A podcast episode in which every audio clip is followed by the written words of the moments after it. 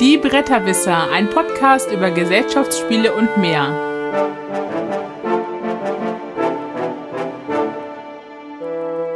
www.bretterwisser.de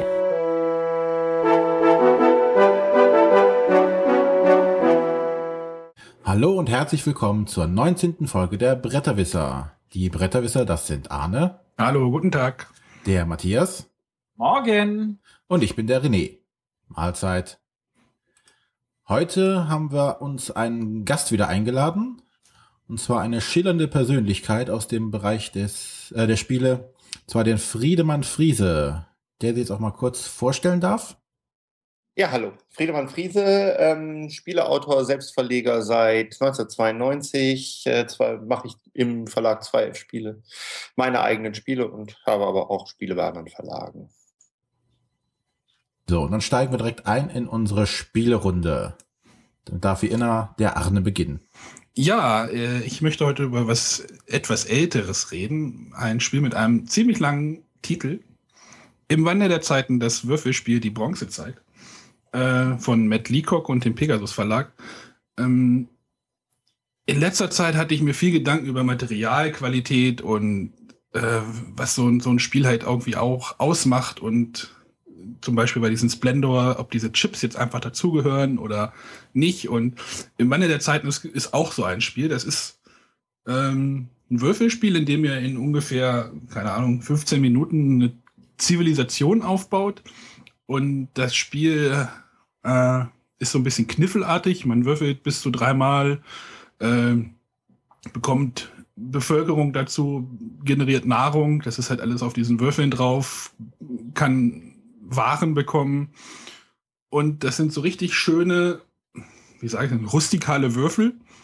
Und jeder Spieler hat so ein, hat einen Papierbogen vor sich und ein Holzbrett. Und das ist auch so ein richtig schönes, festes, großes, schweres Holzbrett. Und dort tragt ihr eure, eure Nahrung, wie viel Nahrung ihr gerade besitzt, mit so Pöppeln, mit so kleinen Steckern immer auf oder wie viel Waren ihr gerade besitzt. Und ja, und auf diesem, auf diesem Zettel wird immer quasi so ähnlich wie, ich will nicht diesen Kniffelvergleich anbringen, aber ihr, ihr kreuzt halt irgendwie Sachen ab, äh, gründet damit Städte. Wenn ihr neue Städte habt, kriegt ihr noch einen Würfel mehr. Also am Anfang fängt man mit drei, glaube ich, an. Man kann, glaube ich, bis zu sechs Städte denn haben. Wenn man aber mehr Städte hat, möchte die Bevölkerung. Bitte? Sieben Würfel. Sieben Würfel? Ja, ja. ja, ja. Okay, okay. Aber der ähm, Kniffelvergleich ist gut, weil man darf ja bis zu äh, zweimal rollen. Ja, die Frage ist, ob Kniffel sich einfach darüber definiert, ob man nur zwei, dreimal würfeln darf. Das ist ja. das tut es zum Glück nicht.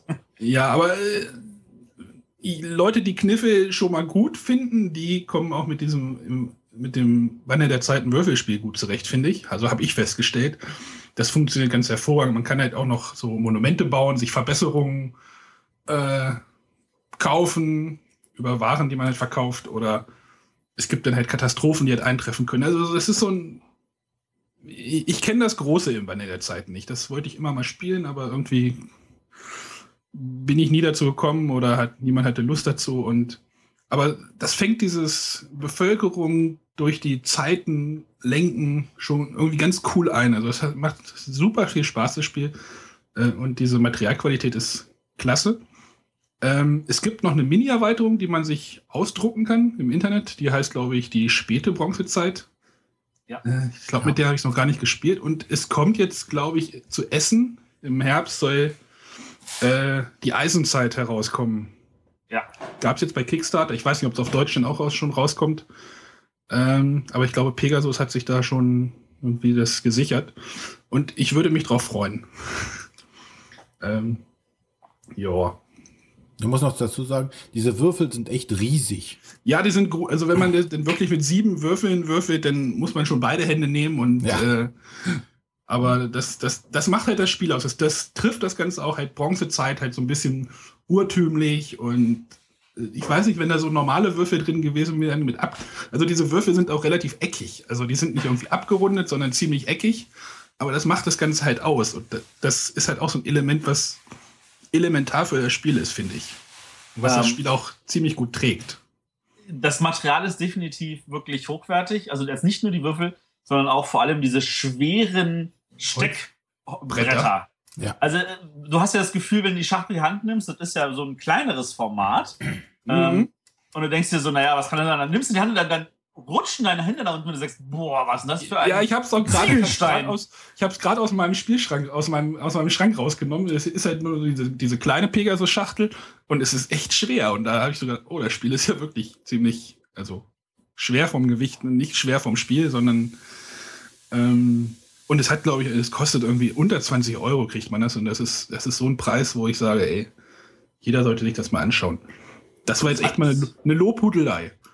Es hat auch, also der- das Aufforderungscharakter von dem Material ist wirklich riesig.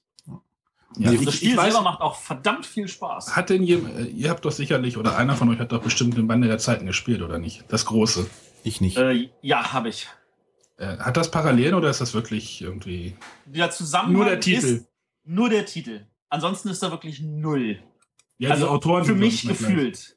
Weil also äh, das, das, das Brettspiel, das ist ja, das ist ja ein abendfüllender Epos, ähm, um es mal zeitlich etwas einzuschränken.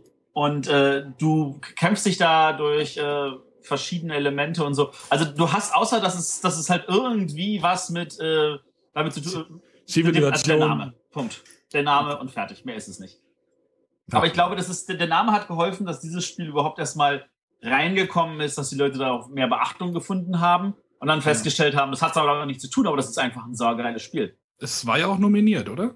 Spiel des Jahres? Es war für das Spiel des Jahres, ich glaube, für, ja doch, für Spiel des Jahres, da gab es damals noch nicht, war es nominiert. Ich bin, ich bin nicht vorbereitet. Ich bin nicht vorbereitet. Wir sind alle vorbereitet, immer. Immer. Ja, nee, das ist wirklich toll. Ähm, ich kann auch, also äh, die Erweiterung zum Ausloggen, die kann ich auch definitiv empfehlen. Man kann das auch so als Abreißblock äh, kaufen. Kostet, glaube ich, irgendwie, ich habe es in Essen gesehen bei mehreren Ständen für 4 Euro oder so. Echt? Jetzt, ja, ja, das ist, da kriegst du gleich einen dicken Block, da hast du gleich 50 50 Blätter oder so. Ja, ich finde das immer blöd, so Sachen ausdrucken. Äh, Ja, das ist ja, das kostet Toner, ist dadurch nicht billiger. ähm, und äh, das ist tatsächlich, also ähm, wer das Würfelspiel einige Male gespielt hat und so, so ein bisschen so die verschiedenen äh, Strategien ausgekundet hat, dem empfehle ich wirklich mal mit der späten Bronzezeit zu spielen, weil die Strategien, die man vorher hatte, die kannst du über den Haufen werfen, du musst dir neue überlegen. Weil da kommt zum Beispiel dann auf einmal Schiffe dazu. Ja, das ist ja, das ist ja auch so der Punkt für das, für das neue, für die Eisenzeit. Das, das wirkt schon wieder, also die ersten Bilder oder so, die es da schon gibt. Also es wirkt für mich schon wieder ein bisschen. Ich Komplexer. sehe die Gefahr, dass es ein bisschen zu aufgeblasen wird. Ähm, die Gefahr sehe ich ehrlich gesagt nicht. Also ich glaube schon, die, die ähm, Bro- äh, Eisenzeit versucht da äh, Sachen einfach anders zu machen. Und da haben sie natürlich dann auch gleich gesagt, wer es wieder komplexer mag, da gibt es dann die Mesopotamien-Erweiterung. Ja, da gibt es ja noch die Kickstarter, das ist dann die mit dem extra Holzbrett, wo die Karte drauf gedruckt ist, oder wie war das? genau, das ist äh, Ah. Da äh, müssten wir mal eine eigene über Folge Kickstarter und die fürchterlichen Versandkosten von schwerem Holz irgendwie unterhalten. Aber äh, wer im Laden ein Wandel der Zeiten Würfelspiel Bronzezeit sieht, schöner langer Name, ähm, einfach zugreifen. Ja. Das ist gut investiertes Geld. Anja, wir sind uns mal einig, das geht ja gar nicht. Ja. Ich Ja. möchte nur noch kurz ergänzen, du hast ja eben die, die, den Vergleich mit Kniffel gezogen. Denke auch, dass das ein super Spiel ist für die Leute, die halt solche Würfelspiele kennen, praktisch aufs nächste Level zu steigen. Ja, Ne? So, also das, das Spiel habe ich meiner Schwiegermutter auch beibringen können, ohne Probleme. Die hat da auch begeistert mitgespielt. Also weil halt viele Leute diese Parallelen auch erkennen können zu Kniffel. Ne? Man würfelt dreimal und muss dann da was abhaken, muss gucken, welche Würfel behält man, welche würfelt man neu. Das kennen die Leute und ist trotzdem halt dann der nächste Schritt. Genau. Ich hab- also, sehr, also sehr bei, ich habe gerade mal geguckt, bei Amazon kostet das Ding 18 Euro und das ist echt kein Preis dafür. Doch, es ist ein Preis, aber er ist nicht zu Ja, hoch. aber das ist Also das, dafür was, ist es das, was, da, kein drin- Preis. was da drin ist, was da drin ist, das ist schon. Ja. ja. Äh, ich bin fertig. Super. Dann Verlag, Autor. Ähm, Matt Leacock, äh, bekannt auch von Pandemie und Vergessene Stadt, Verbotene Insel. Äh, äh, Verlag Pegasus. Sehr gut. Bist du doch vorbereitet. Nee, es liegt neben mir. Das nennt man vorbereitet. Ja. Ich bin zum Spieleschrank gegangen, habe es rausgenommen, ja. René, Ja, da wir uns ja wie immer abgesprochen haben, kann ich natürlich aus dem Wandel der Zeiten eine prima Überleitung machen zum Spiel, was ich vorstelle, und zwar Fremde Federn. Wer es jetzt nicht kennt, wird sich fragen, hä, warum Wandel der Zeiten? Das habe ich mir auch gerade gefragt. ich nicht. Denn Fremde Federn, wie der Titel schon sagt, schmückt sich mit solchen. Und zwar hat der äh, Friedemann da versucht oder hat gemacht, ähm, verschiedene Mechanismen aus unterschiedlichen Spielen zu nehmen, die zusammen zu würfeln und ein neues Spiel draus zu machen. Unter anderem im Wandel der Zeiten. Zwar nicht aus dem Würfelspiel, sondern aus dem normalen Wandel der Zeiten. Ach hat er so, Elemente ja. genommen. Ähm, andere bekannte Vertreter, die dort auftauchen, sind Dominion, äh, der Deckbaumechanismus und aus äh, Agricola die Kartenauslage, die dann immer sich für Runde für Runde erweitert und mehr Aktionsmöglichkeiten bietet. Äh, du darfst nicht vergessen, noch äh, zu erwähnen, Zug um Zug. Zug um Zug? Ja, die, die, die, die Wertungsleiste. Ach so, ja, das Rumlaufen. Nee, die, die, die, die. Ach, du hast wieder nicht drauf geachtet. Guck dir mal die, die Leiste zwischen 80 und 90 an. Ich habe das Spielbrett nicht vor mir. Okay, Du bist- dann bist machst nicht du das bei vorbereitet, Gelegenheit nach der Sendung. Du bist nicht vorbereitet. Genau. Aber Zug um Zug. Anscheinend auch. Okay. Naja, aber wie man schon erkennt, ist es ein wilder Mix aus verschiedenen Spielen, die jetzt in ein Thema eingebettet wurden, das sich mit der Politik auseinandersetzt, wo das Thema fremde Federn auch eine große Rolle spielt. Denn man muss versuchen, äh, seinen politischen Einfluss geltend zu machen, um nachher eine Wahl zu gewinnen. Das macht man natürlich, indem man Bestechungen ausführt, ähm, Wahlkampfkampagnen führt, Pressebälle, auf Pressebällen erscheint, um Punkte zu bekommen. Also man versucht auf verschiedene Arten und Weise Siegpunkte zu bekommen. Und nach äh, einer festgelegten Anzahl von Runden ist man dann fertig und dann wird geschaut, wer die meisten Siegpunkte hat. Ähm, wie gesagt, es hat die Do Dominion-Mechanismen, also man zieht Handkarten auf, spielt diese dann aus, hat dann entsprechend auch äh, unterschiedliche Ressourcen, also man kann Karten ziehen, äh, Geld, um neue Karten zu kaufen, ähm, Siegpunkte kann man über Karten bekommen. Aus Agricola war, wie gesagt, das, die Kartenauslage, denn es ist auch neben einem Deckbauspiel ein Worker-Placement-Spiel. Also man versucht, seine Arbeiter, hier sind es dann die Wahlhelfer, auf das Tableau zu stellen, um dann die Aktionen, die damit verbunden sind, auszuführen, zum Beispiel Karten ziehen, Geld bekommen, zusätzliche Aktionen bekommen, zusätzliche Wahlhelfer bekommen, um wieder neue Felder zu be besetzen äh, und dergleichen. Und äh, aus Wandel der Zeiten ist dann das Nachkaufen abgeschaut. Und zwar gibt es eine äh, große Kartenauslage, die ähm, aufsteigend die Karten mit Preisen versieht. Also ganz links die Karten sind am günstigsten, ganz rechts die Karten sind am teuersten, beziehungsweise kriegen einen höheren Aufschlag. Und dann kann man mit dem Geld, was man über seine Karten hat, diese Karten dann kaufen. Und ähm, am Ende der Runde rutschen diese Karten dann wieder nach links, sprich die teuren Karten werden so im Laufe des Spiels immer günstiger. Ähm, ja, das Ganze läuft dann rundenmäßig so ab, dass man über eine der Handkarten, die man gezogen hat, die Startreihe oder die Spielereihenfolge bestimmen kann. Ähm, höherwertige Karten, also die auch mehr Aktionen bieten, haben eine höhere Zahl aufgedruckt und bringen einen so in der Spielereihenfolge nach vorne. Dadurch verschenkt man natürlich gegebenenfalls eine gute Aktionskarte. Mm, Dann darf man seine Wahlhelfer platzieren, darf dann, wenn alle ihre Wahlhelfer platziert haben, die entsprechenden Aktionen ausführen, spielt dann seine Karten aus, um dann neue Karten zu kaufen. Und äh, dann startet die Runde wieder von vorne. Das Ganze ist jetzt nichts Innovatives, ist aber ähm, In der Mischung schon. ja, die Mischung an sich ist innovativ, aber die einzelnen Mechanismen sind jetzt altbekannt. Das macht es natürlich für Leute, die Spiele kennen, sehr einfach beim Einstieg. Man muss nur sagen, ah, hier, das sind die, die Kartenregeln sind wie bei Dominion und das Nachziehen wie bei, äh, das Kaufen wie bei Agricola und den Wandel der Zeiten. Also das macht es relativ einfach. Ähm, die Meinungen zum Spiel gehen ja mal nach oben und nach unten. Äh, halt aufgrund, weil es halt nichts Neues und Innovatives war oder ist. Aber ich habe ähm, die Erfahrung gemacht, dass gerade bei Leuten, die die anderen Spiele nicht gut kennen, äh, das schon eine nette Mischung war. Weil sie halt viele unterschiedliche Sachen kennengelernt haben. Das hat denen auf jeden Fall immer sehr viel Spaß gemacht. Mir hat es auch sehr viel Spaß gemacht. Und vor allen Dingen, ähm, wenn man sich die Grafiken anguckt. Also die Grafik ist ja so, ja, sehr comic minimalistisch gehalten, aber ähm, mit sehr vielen Details und gerade in Bezug auf Politik. Also sei es, dass man äh, unsere Kanzlerin sieht, wie sie äh, die Fäuste nach oben ballt in ihrer typischen äh, Jubelpose oder ein Mann mit nacktem Oberkörper, mit einem Gewehr in der Hand, der doch ähnlich Wladimir Putin erscheint. Oder es gibt hier auf ähm, Boardgame Geek gibt es ein schönes Bild, wo jemand sich die Arbeit gemacht hat, mal die Fotos dazu rauszusuchen, aus denen anscheinend die, die Bilder inspiriert wurden. Wohl Ähnlichkeiten rein zufällig sein sollen. ja, Natürlich. Und ähm, da sieht man schon deutlich, weiß ich nicht, Angie Merkel, äh, Angela Merkel mit ähm, George W. Bush oder äh, Sarkozy mit, ähm, ach, wie heißt der Typ aus Libyen? Gaddafi. Genau, Gaddafi. Also, das ist sehr angenehm und sehr spannend zu gucken.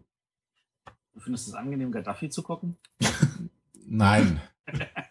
Aber das Thema mit ihm hat sich ja sowieso erledigt. Also von daher. Ja.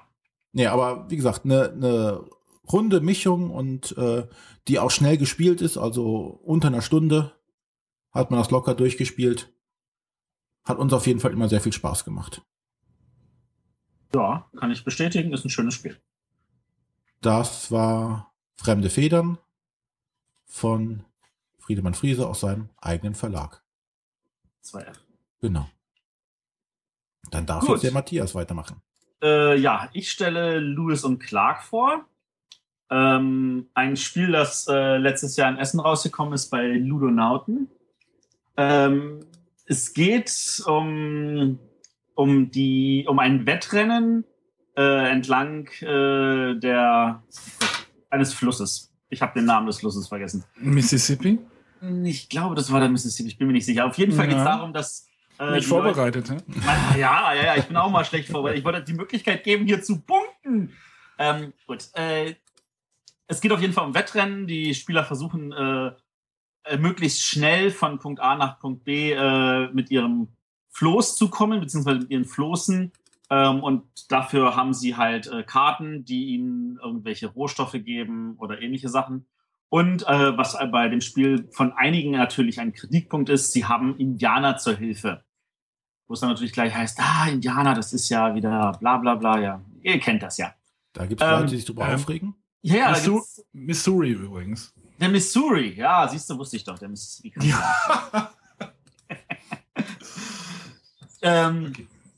Der eigentliche Me- Mechanismus dabei ist, man spielt halt eine von seinen Karten aus ähm, und kann dazu halt eine andere Karte zulegen und die bestimmt halt, ähm, wie stark diese Karte halt verwendet wird.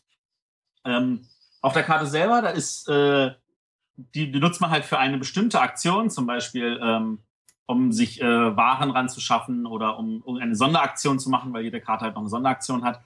Ähm, und äh, da, die wird vervielfacht, abhängig davon, äh, ob der, mein Nachbar links und mein Nachbar rechts eine ähnliche Karte haben.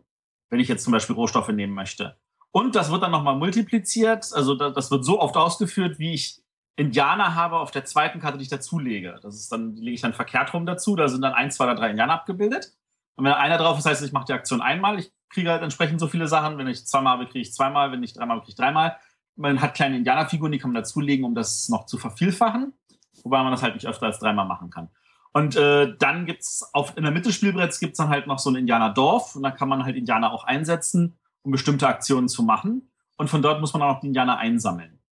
Ähm, der größte Clou ist auf der einen Seite das Verwalten dieser Indianer, also dieser zusätzlichen Aktionsmöglichkeiten, weil jeden, den ich ähm, einsetze, muss ich danach abgeben. Das heißt, ich habe dann nur eine begrenzte Möglichkeit. Ähm, aber wenn ich aus dem Indianerdorf die Indianer einsammle, muss ich alle einsammeln, die dort sind. Also da kann ich nicht sagen, ich nehme nur so und so viel. Ähm, und das Problem ist immer, wenn man Karten auf die Hand nimmt, äh, geht man mit seinem Boot rückwärts. Also man hat bestimmte Aktionen, die es einem erlauben, ja vorwärts zu gehen. Das kostet dann meistens irgendwelche Rohstoffe.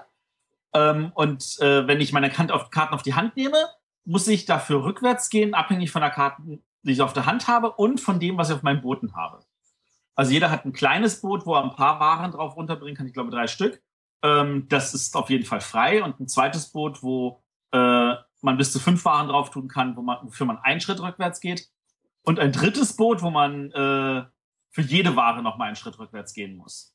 Des Weiteren hat man ein Boot, wo genau ein Jahr drauf passt und ein weiteres Boot, wo man, wo beliebig viele Jahre drauf passen, aber für jeden Jahr drauf geht man auch einen Schritt rückwärts. Das heißt, wenn man zu viel davon hat, geht man entsprechend rückwärts. Das heißt, ähm, das, das Rennspiel äh, geht darum, die Balance zu finden zwischen wie viele Felder gehe ich vor, wie viel sammle ich ein und wie viel muss ich dann wieder zurück. Und äh, da gibt es halt auch die Möglichkeit dann zu sagen, okay, ich gehe schrittweise langsam vor, um gar nicht zurückzugehen, oder ich gehe halt mal zurück und dann mache ich aber einen Riesensatz, weil aufgrund der Rohstoffe ich halt mich ganz, ganz weit vorwärts bewegen kann. Ähm, was natürlich dann auch wieder limitiert ist, dadurch, dass ich maximal eine Aktion dreifach ausführen kann. Äh, der zusätzliche Clou kommt in Form von, des, von auch einem Deckbuilding-Element. Äh, es gibt halt einen großen Stapel mit zusätzlichen Aktionskarten. Also neben den Startkarten, die jeder zu Beginn hat, kann man weiterhin zukaufen, die andere Aktionen machen. Und mit denen äh, kann man dann zum Beispiel für andere Ressourcen sich bewegen oder Ressourcen vom Mitspieler äh, nehmen oder kopieren oder äh, Ressourcen zu einem anderen Verhältnis zu tauschen, damit man vielleicht bessere bekommt. Äh, und das Problem ist natürlich, je mehr Karten man davon kauft, desto mehr muss man ausspielen, bevor man wieder welche auf die Hand nehmen kann, weil äh, man natürlich möglichst keine Karten auf der Hand haben will, weil jede Karte auf der Hand ja wieder ein Rückschritt ist. Das ist so grob das, worum es geht. Äh, die meisten Leute, die ein Problem mit dem Spiel haben, haben ein Problem damit, dass sie denken, das ist ja eigentlich ein Strategiespiel. In Wahrheit ist es aber ein Rennspiel. Und diese Unterscheidung da zu finden, ist äh, vom Thema und von der ganzen Aufmachung her schwer. Äh, die zweite große Kritik, die ich gehört habe, ist die Kartenqualität. Muss aber sagen, bei uns war das bis jetzt kein Problem. Ähm, die fühlt sich ganz regulär an. Es ist jetzt nicht die beste 380 Gramm Argio Paper Qualität. ähm, aber es ist, es ist in Ordnung. Man kann damit spielen. Man muss die Karten jetzt nicht eintüten oder so. Das funktioniert problemlos. Außer die Leute wollen natürlich dabei zwei Typen Chips fressen. Ähm, vom Spielmaterial habe ich erstmal keine Bedenken. Ähm, vom Spielspaß würde ich sagen, es ist ein schönes, gutes Spiel. Es macht äh, eine Menge Laune. Es ist jetzt nicht für mich jetzt kein Highlight, äh, aber wenn es auf den Tisch kommt, spiele ich sofort gerne mit. In der Richtung würde ich es einfassen. Ähm, das ist Lewis und Clark, erschienen bei Ludonaute in Deutschland im Vertrieb von Heidelberger. Die Autoren habe ich jetzt gerade nicht im Kopf. Das ist jetzt aber wieder, das war doch irgendwie ausverkauft, oder wie war das? Äh, das war in Essen letztes Jahr ausverkauft, äh, ist dann aber ähm, nachgeproduziert worden natürlich. Und da ist es so, dass es äh, nicht in derselben Schachtelformat nachproduziert wurde, wie sie in Essen verkauft haben, sondern sie haben sich für eine größere quadratische Schachtel entschieden. Und diese quadratische Schachtel ähm, ist halt einfach nur größer und es ist immer noch derselbe Inhalt. Und da gibt es natürlich dann Leute, die sich beschweren. Äh, ist es denn aber nicht, das, das Spielbrett ist es denn, kleiner geworden. Ist es denn die standardquadratische Schachtel? Ja. Okay, ja, dann ist auch super. Ja, finde ich auch. Ich weiß gar nicht, was es dazu wirklich beschweren gibt. So, warte mal. Der, der Autor ist Cédric Chaboussi. Ja, die Fran Franzosen sind gerade viel unterwegs auch so, ne? Die haben es auch ja, gerade. Die sind, gerade. sind auch sehr, sehr originell in ihrer Art. Werden denn, weißt du, ob irgendwie deutsche Spiele in Frankreich auch so aufgefasst werden oder ob die sagen, oh nee, oh, wir haben unsere eigenen Spiele. Ähm, also die Franzosen sind grundsätzlich erstmal offen für alles. Äh, sie sind natürlich sehr froh, dass sie halt einen eigenen, sehr blühenden Markt haben und die französischen Verlage versuchen da entsprechend zu wachsen. Aber äh, die deutschen Spiele verkaufen sich da auch hervorragend. Also okay. Ja, es, ist, es fällt gerade so, ich weiß nicht, ob das früher so war oder ob das gerade so ein Trend ist, dass halt viele französische Spiele halt auch so. Naja, dadurch, dass, dass die Franzosen ihrem eigenen Markt auch äh, ausreichend Beachtung schenken, äh, ist da einfach momentan ein großes Wachstum. Ich meine, also Splend da, da Splendor hat auch, hat ja auch französische Wurzeln. Ja, wobei das jetzt natürlich äh, der Verlag, der dahinter steht, vielleicht neu ist, aber die Leute hinter dem Verlag stehen natürlich nicht neu sind, sondern schon alte Hasen. Ähm, Repos ist zum Beispiel, was jetzt äh, ein Frankreich-Spiel des Jahres geworden ist, bis jetzt von keinem französischen, sondern von einem belgischen Verlag. Äh, dafür ist letztes Jahr Spiel des Jahres in Frankreich äh, die Legenden von Andor geworden, was ja wieder ein deutsches Spiel ist. Ähm, also die deutschen Spieler haben da auch einen Markt. Ähm, aber ich glaube, die Franzosen machen sich da weniger Gedanken darum, ob das jetzt ein deutsches oder französisches Spiel ist. Ja, ich glaube, machen sich die Deutschen ja auch nicht. Es, es fällt halt immer nur bei den Namen irgendwie so ein bisschen auf. Ja, das kann sein. Und dass der Grafiker meistens vorne mit draufsteht. Äh, das ist richtig. Da steht der Grafiker drauf und wenn die ihre Preise bekannt geben beim Asdor, dann ist es so, dass da steht dann ganz selbstverständlich der Autor, dann der Grafiker, dann der Verlag und dann der Vertrieb. Weil das in Frankreich ja oft auch noch zwei verschiedene Sachen sind. Also da gibt es wirklich Verlage, die machen nur Verlagsarbeit und die haben ganz selbstverständlicherweise dann verschiedene Vertriebe. Und äh, da ist dann also auch ganz logischerweise steht da Space Cowboys und Asmodee. Oder, Das, ähm, das musste mir auch irgendwie nochmal äh, äh, erklären, wie das so genau funktioniert. Ja. Spätere Folge. spätere Folge, natürlich. Nochmal ein Gut. Thema. Das war dann der Matthias. Und jetzt darf der Friedemann sein Spiel vorstellen. Ähm, ja, also ich würde jetzt das World Cup Tour mit Football Game gerne vorstellen. Das heißt in Deutsch das große Turnier, warum auch immer. Das ist ähm, 93 rausgekommen.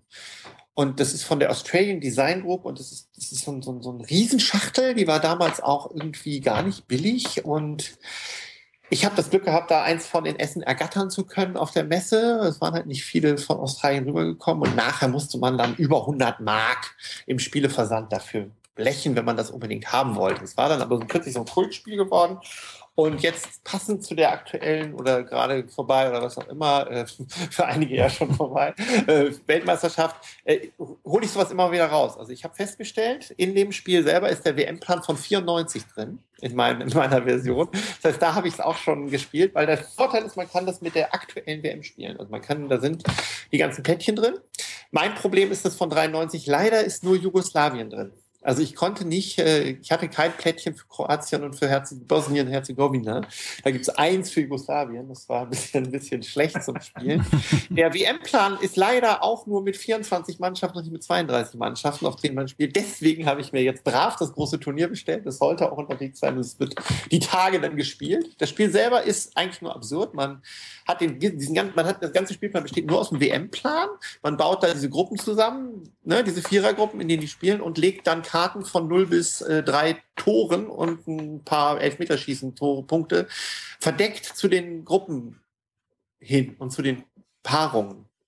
So legt man die Karten ein, bis auf jeder Paarung, also auf jedem Halbfinal, Viertelfinal, sonst was spielen, drei Karten liegen und auch bei den Gruppenleuten Karten liegen. Und dann deckt man die auf. Und dann sagt man, okay, diese Mannschaft hat halt äh, drei Tore geschossen in der, Vor in, der, in, der, in der Gruppenphase, die andere vier. Das heißt, diese Mannschaft hier, die vier Tore geschossen hat, wird, kommt in die Paarung da oben rein. Ne? Also in, in, in das Gruppenerste Spiel da, bla bla bla. Und der andere ist Gruppenzweiter, der kommt in das Spiel gegen Gruppenerste von Gruppe so und so. Und da liegen aber schon Karten. Das heißt, dann decken wir die Karten dort auf, die da liegen, die, wo man aber auch nicht genau weiß, wer die da hingelegt hat. Und die treffen dann aufeinander und äh, decken die Karten auf. Da gewinnt dann auch wieder jemand, der dann äh, vom Achtelfinal ins Viertelfinalspiel kommt gegen den Gewinner von Spiel, bla bla bla. Und da ich sozusagen am Anfang des Spiels immer in die Gruppenphase und in die Paarung jeweils eine Karte reinlegen muss, kann es auch sein, dass meine erste Karte schon ins Finale gelegt wird, weil ich das möchte. Obwohl ich nicht genau weiß, auf welche Seite ich eigentlich ins Finale komme. Das muss ich dann versuchen zu planen. Und da wir das alle gleichzeitig planen und unsere Karten nicht gleichzeitig, sondern nacheinander, aber schon verdeckt legen, äh, kommen da schon mal.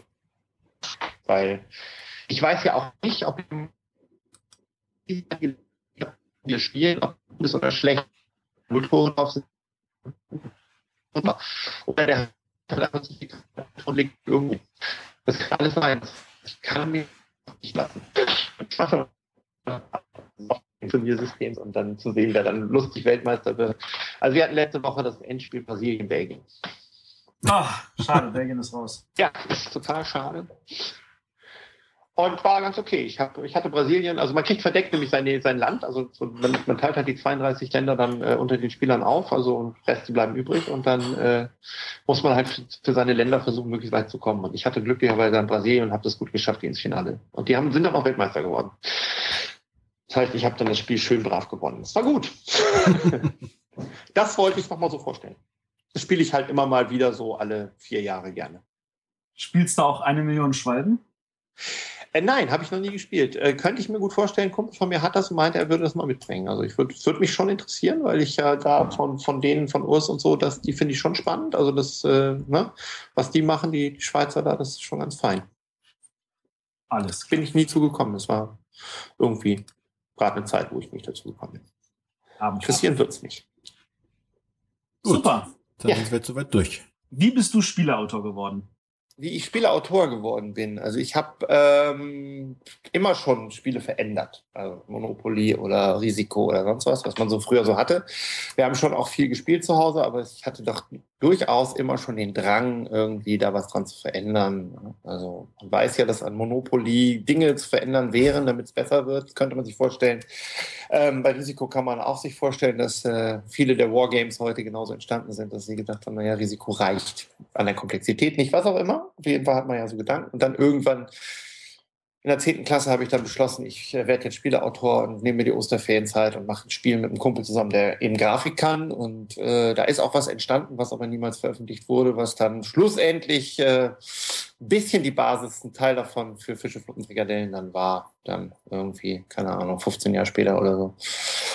Ähm, ja, und äh, nach Essen 91 das erste Mal internationale Spieltage gefahren, gesehen, da sind Leute, die haben eigene kleine Verlage mit Tapeziertischen und so ein Kram. Und habe gesagt, ja gut, wenn die das können, das kann ja dann, äh, ist ja möglich. Das heißt, ich werde mal gucken, ob ich das auch kann. Und habe dann 92 mit Wucherer halt, stand da dann selber mit meinem Tapeziertisch und mit meinem, meinem ja, Schrödelspiel irgendwie. Und das kam gut an. Ja, wie sah denn, wie sah denn so eine Messe 91 da aus? Also das kann man ja wahrscheinlich nicht mehr vergleichen mit dem, was heutzutage da abgeht, oder?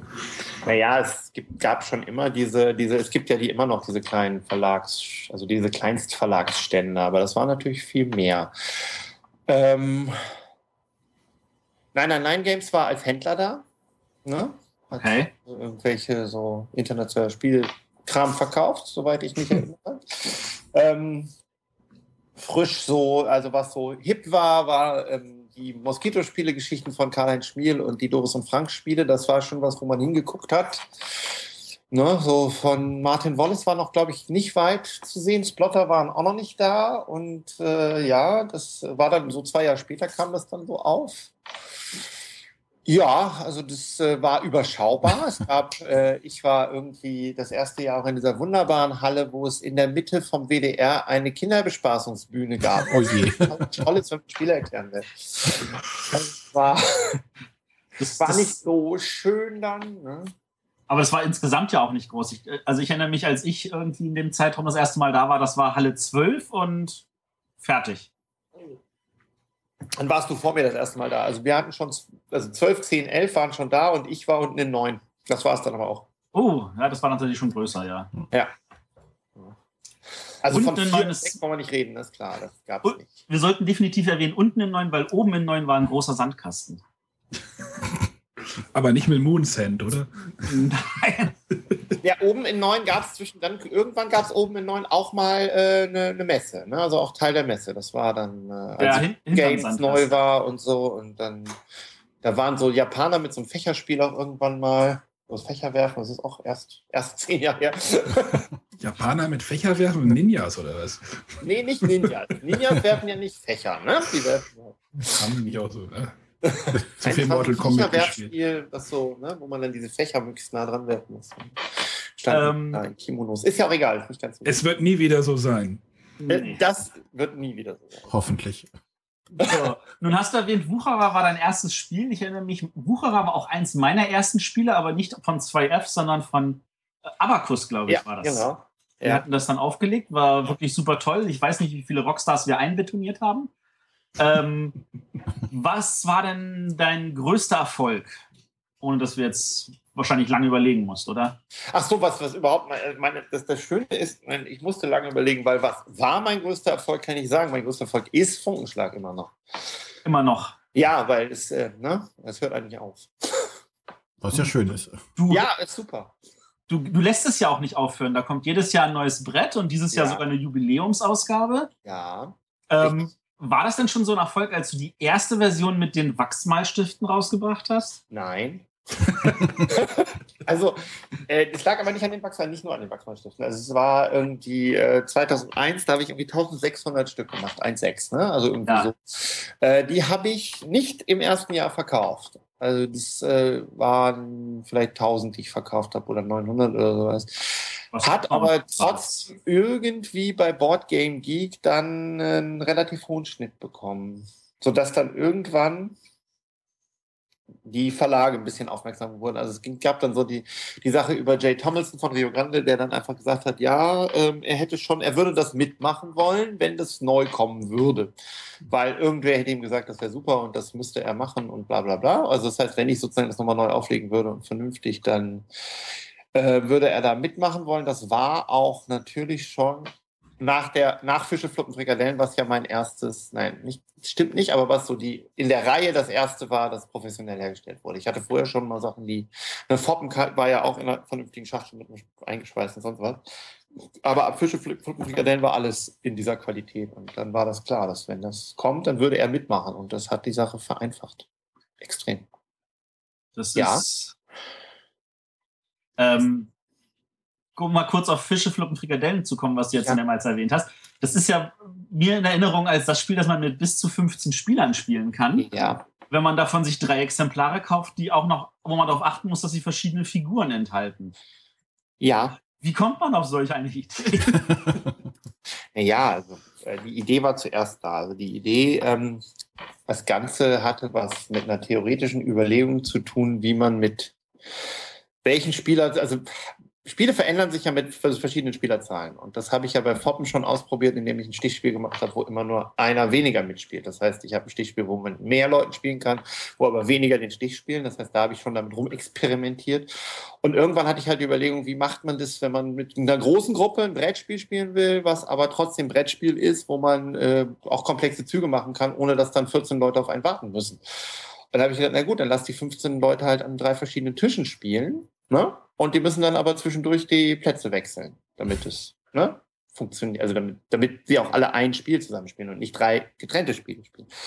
Und dann habe ich überlegt, ja, wie machen wir das? Also so, dann bin ich halt, ich halt gesagt, okay, es gibt zwei Möglichkeiten daran zu gehen. Entweder ich mache einen Händler, der, der seine Sachen mit sich rumschleppt, oder ich mache halt einen Abenteurer Fantasy-mäßig, der eben auch seine Sachen mit sich rumschleppt, weil wenn ich so ein Spiel mache und ich verlasse den Tisch, dann darf ich ja eigentlich nichts hinterlassen. Ich kann ja nicht irgendwelche Besitzmarker irgendwo rumliegen lassen. Da habe ich ja nichts von, wenn die, ne, oder irgendwelche Einkommensmarker, dann müsst, das wäre ja totales Chaos, wenn dann irgendwo an einem anderen Tisch jemand sagt, ah, oh, Friedemann, du kriegst hier übrigens noch äh, zwei Gold und äh, drei Erz oder sowas. Äh, das würde ja nicht funktionieren. Du musst halt das, was du hast in dem Spiel bei dir mit, mit dir rumtragen. Und daraus äh, habe ich das dann entwickelt. Hast du es denn, ich frage mich, wie man das testet mit 15 Spielern. Ich meine, es kann ja passieren, dass wirklich äh, an, an zwei Tischen irgendwie zwei Leute gleichzeitig abhauen und dann alle zu dem dritten Tisch gehen und dann da auf einmal irgendwie neun Leute sitzen, oder? Genau, das passiert ja auch. Also, es ist ja genau das, was passiert. Es ist, es ist aber ja nicht schlimm. Also, es ist so, ich habe das als ein drei bis fünf, zwei bis fünf Personen Spiel getestet. Und äh, habe gedacht, okay, das muss halt irgendwie funktionieren. Hatte natürlich im Kopf noch diese Verbindung und es gibt ja diese insgesamt 36 äh, Händler, sodass man mit einem Stapel drei Tische bestücken kann, sodass man dann auf jedem Tisch verschieden, also dass, dass jeder Händler irgendwo auf irgendeinem Tisch irgendwo rumliegt. Das kann man ja machen, wenn man will. Ähm, über die drei Tische verteilt. Und das habe ich irgendwann auch mal getestet ähm, und war im Prinzip auch sehr überrascht, weil äh, ich nicht damit gerechnet hatte, dass es das Spiel so beschleunigt. Also weil aus der Logik heraus ist es natürlich so, wenn ich meinen Zug schnell mache, bin ich schneller wieder am Zug und andere Tische, die langsamer spielen, haben weniger Züge in der gleichen Zeit. Das heißt, ich habe einen Vorteil, wenn ich schnell spiele. Und das haben mehrere Leute dann auch begriffen und selbst die langweil langweiligsten, äh, Entschuldigung, langsamsten Spieler, wie ich konnte, dieser Versprecher dafür, äh, die langsamsten Spieler ähm, äh, haben dann schneller gespielt. Ja, cool. Ja. Das ist, das ist ja, also falls irgendeiner unserer Hörer ähm, das schon mal gespielt hat mit mehr als einem Tisch, äh, schreibt uns dazu in die Kommentare, welche Erfahrungen ihr da hattet, weil das ist natürlich cool. Und ich wäre jederzeit bereit, bei einer Partie mit mehr als fünf Leuten mitzumachen. Ähm, Fische, Fluppen, Frikadellen, du hast jetzt mehrmals Foppen erwähnt und da kommt ein anderes Wort einmal in den Sinn, was natürlich so ähnlich klingt, nämlich Flop. Äh, du hattest bestimmt auch das eine oder andere Spiel, das nicht so toll und Großerfolg war. Ja. Was würdest du denn sagen, war denn dein größter Flop? Naja, also mein größter Flop, also mein mein größtes Flop-Jahr war 6 von, äh, 2006, nicht 96, 2006. 2006 habe ich Fiji und fürchterliche Feinde gemacht. Die haben beide nicht so den großen, äh, die große Welle geschlagen. Und es kam auch noch bei Amigo Megastar raus, was ebenso sang- und klanglos untergegangen ist. Da hatte ich ein gutes Händchen im Jahr. Hast du denn vorher schon das Gefühl, dass die Sachen nicht laufen werden oder warst du recht optimistisch dabei? Also Fiji war ähm, ein Versuch. Also Fiji ist halt einfach ein Konstrukt, das, äh, das hasst man oder liebt man und es gab einfach viel mehr, die es gehasst haben als geliebt haben. Das war vorher nicht irgendwie absehbar. Fürchterliche Feinde ist ein super Spiel, wenn man es mit Leuten spielt, die alle wissen, was sie tun und das Spiel kennen. Und das ist natürlich total blödsinnig, weil das äh, total floppt, wenn man das das erste Mal spielt. Und das ist äh, nicht hilfreich. Ähm, und ich glaube nach wie vor, also ich, wir haben das in Runden gespielt und das hat super Spaß gemacht, aber das lag auch daran, dass ich den Leuten dann auch immer gesagt habe, was sie tun sollen. Und äh, dann haben sie es auch begriffen und dann haben sie auch verstanden, was sie da tun müssen. Und dann hat es auch Spaß gemacht. Und, aber sobald nur einer sich doof anstellt und äh, da keinen Bock drauf hat, dann zieht er die ganze Runde runter und genau das ist dann in Essen eben auch massiv mhm. passiert. Bei Megastar ist es so, das hat einen extrem langen Spannungsbogen, das hat fürchterlich Fein leider auch und die Leute haben das als langweilig wahrgenommen, anstatt zu begreifen, dass sozusagen äh, man schon am Anfang kleine Sachen machen kann, die dann am Ende eine Auswirkung haben.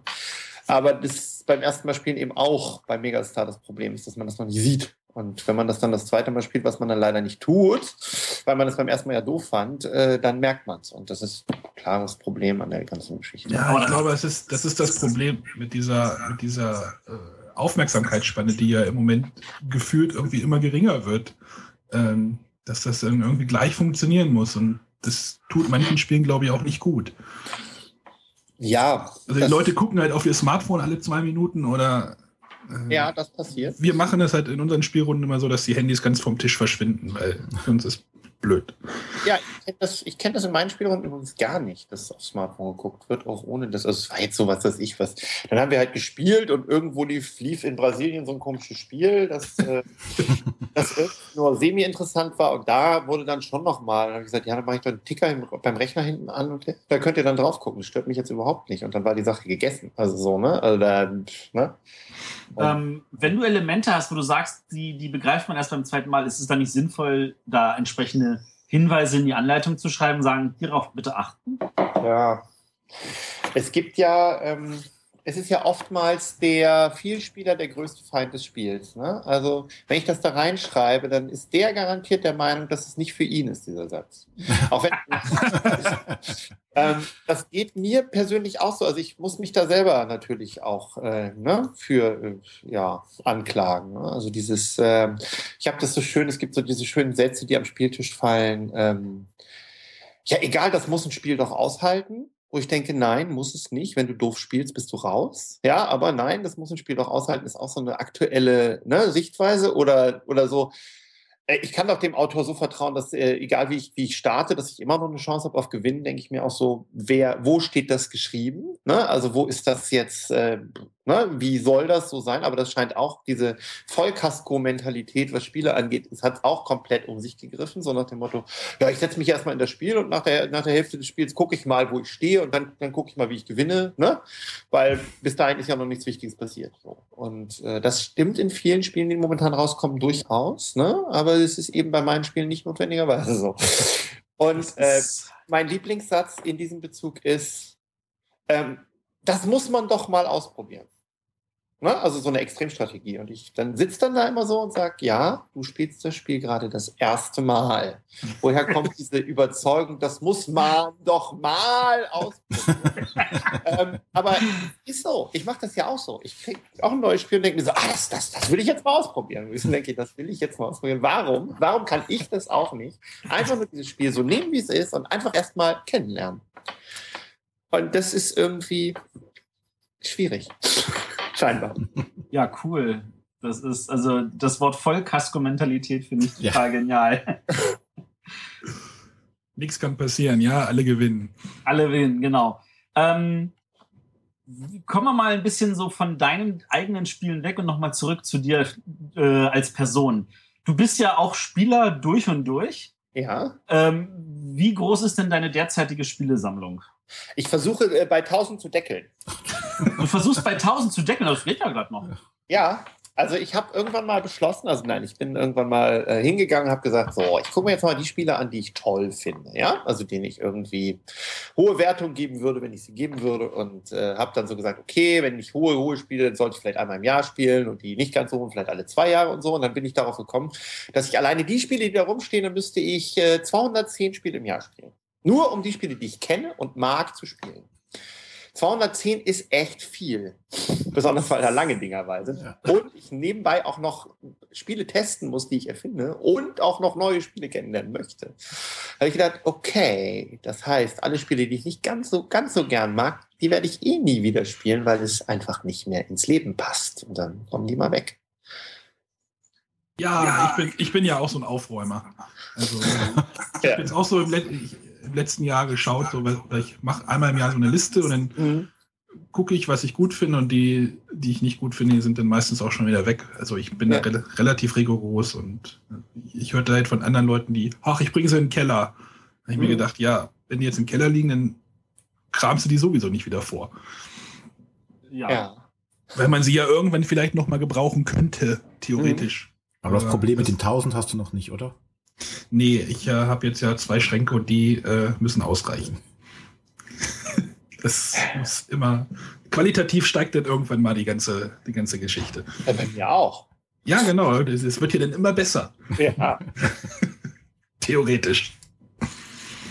Mann, Mann, Mann. Ein wichtiger Punkt war auch, ich hatte ganz viel, ich hatte so eine also in den guten alten Zeiten, ne, die ja gar nicht so gut waren, aber sie waren zumindest alt, ähm, konnte man ja nicht einfach losgehen und ein neues Spiel kaufen, das einem gefällt, weil das war einfach, äh, irgendwann kannte man alles, was im Jahrgang war und es gab vielleicht noch irgendwie international irgendeinen Kram, an den man nicht rankam oder es irgendwie doch schaffte, aber da hatte ich dann das Bedürfnis, neue Spiele kennenzulernen und bin halt auf den Flohmarkt gerannt und habe halt irgendwie, ne, teilweise an einem Wochenende irgendwie 30, 40 Spiele in meine Sammlung geschafft. Ja, das ist nicht eine Mark und 50 Pfennig und so ein Kram, ne? So. Äh, irgendwas hat jetzt gepiept hier? Ja, ignorierst. Ach so. Ähm, und ähm, da bin ich halt los und da hatte ich halt immer noch so 400 ungespielte Spiele von. Und da habe ich dann irgendwie 300 von weggetan, weil ich dachte, die stehen jetzt hier 15 Jahre ungespielt, das wird einen Grund haben. du bist nicht neugierig. nee, also ich jetzt, was soll's? Ich meine, wenn ich jetzt ein neues Spiel spielen möchte, dann habe ich die Chance, das zu kriegen, weil es sind so viele Neuheiten, die kannst du ja gar nicht alle spielen. Ähm, da muss ich ja nicht irgendwas von 70er Jahren irgendwie was halbgar ist. Aber was spielst du denn so gerne an Sachen? Was ich gerne an Sachen spiele. Also, ich mag schon Sachen gerne, die auf dem Punkt sind. Also, wo, wo es nicht so unendlich viele. Also, ich bin kein Freund dieses Punktesalats, wie er so schön heißt. Ne? Also, das ist ja im Englischen dieses Point Salad-Geschichte, wo es für alles irgendwie Siegpunkte gibt, sondern ich mache schon gerne irgendwelche Sachen, wo es Aktionen gibt und da gibt es dann eine Auswirkung und das war's. Also, ich mag eigentlich gar keine Spiele, wo es äh, um Siegpunkte geht. Das klingt jetzt ein bisschen irre, weil die meisten sind so, deswegen habe ich auch momentan das Problem mit dem Markt. Und auch ich habe Punkte mit Siegpunkten, Spiele mit Siegpunkten gemacht und so. Ich weiß, das ist, äh, ne? Und man könnte bei Funkenschlag auch sagen, das sind Siegpunkte. Ich bin ja nach der Meinung, das stimmt nicht ganz, weil es ja doch eher eine, ne? komplexere Sache ist. Bei fremde Fehlern sind Siegpunkte, aber es liegt auch daran, dass ich den ganzen Kram da kopiert habe, der da, da mich umgibt.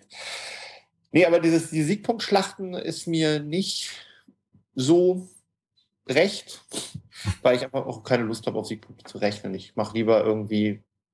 Also der Unterschied ist der momentan auf dem Markt gibt es ganz viele Sachen, wo ich mich in das Spiel reingucken muss und rausfinden muss, was für mich die beste Option ist und die dann machen. Und ich mag lieber Spiele, wo das Spiel mir genau sagt, was meine Optionen sind und was sie mir bringen. Und dann muss ich mich entscheiden, ob ich einen kurzfristigen will oder eine langfristige Strategie fahren will und sonst was. Das mag ich viel lieber. Mhm. Als da mich reinzudenken und zu überlegen, ah, an der Stelle kriege ich einen halben Siegpunkt irgendwann mal mehr und deswegen nehme ich das jetzt. Deswegen war ich auch nie ein Freund des Schachs, wo ich dann 15 Züge im Voraus denken muss, damit ich das gewinnen kann. Sondern nee, gib mir eine Entscheidung und dann muss ich aus dem Bauch raus sagen, ah ja, das klingt jetzt besser. Und dann, man weiß ich zwei Züge später, das war doof, aber dann war es halt doof. Das macht Sinn. Ja, wie bei. Ich glaube, es wird dir denn nicht gefallen, wenn du nicht die Siegpunkte nicht mal, also wir haben ja das wirklich das Problem, dass du irgendwie für alles und jedes ja. Punkte kriegst. Und ja. ich hatte neulich irgendwie jetzt mit Matthias mal kurz gesprochen. Ich sage, ich fand es bei Istanbul zum Beispiel so erfrischend, dass man da nur fünf Punkte braucht. Also das sind zwar auch, also man muss ja diese Rubine sammeln und man braucht aber nur fünf. Das ist so, ja so anders im Moment. Also gefühlt für mich.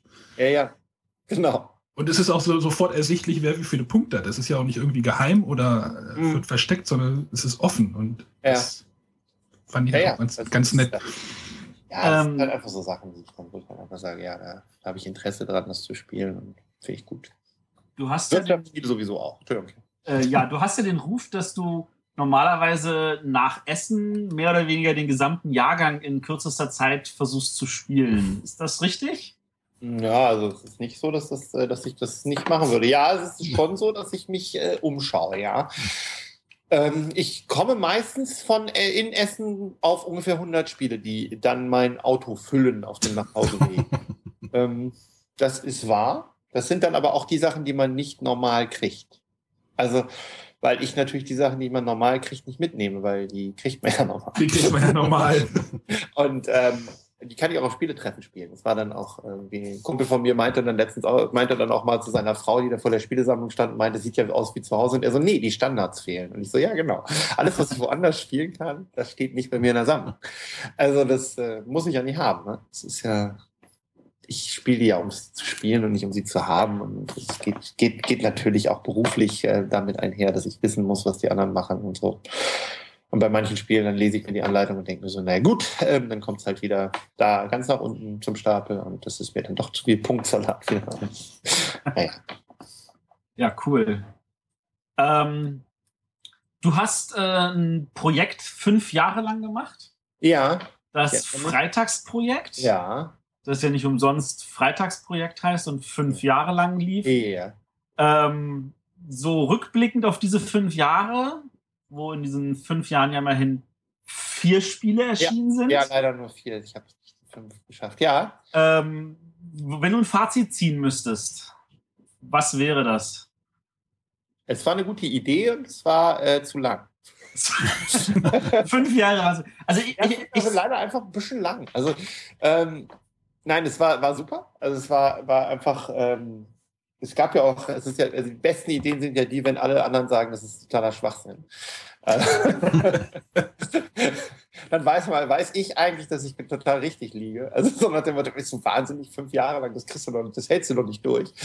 Und das ist dann so der Moment, wo ich sage, ah, sehr schön, ich glaube, ich habe hier wieder was. Ähm, Challenge accepted, ne? ja, ja, genau. genau diese Nummer ist das. Und naja, ich habe ja, ich hab, also nein, die Idee war einfach mal zu gucken, was passiert, wenn man sich so komplett limitiert. Wenn man einfach äh, sagt, ich darf da halt nur an einem Freitag dran sitzen und darf nur freitags spielen und darf nur freitags dran arbeiten und muss aber auch jeden Freitag mal wenigstens einmal kurz drüber, drüber gehen und drüber nachdenken und dann setzt man sich hin und es ist erstaunlich, wie gut das klappt. Also äh, das erste Schwarzer Freitag ist ja per se ein gutes Spiel, wenn es nicht leider diese entsetzliche Anleitung gekriegt hätte. Also so, das ist ja an der Anleitung gestorben. Also da Ja. ist, äh, das ist halt leider so und das ist äh, den Verantwortlichen entsprechend auch klar, dass das so ist.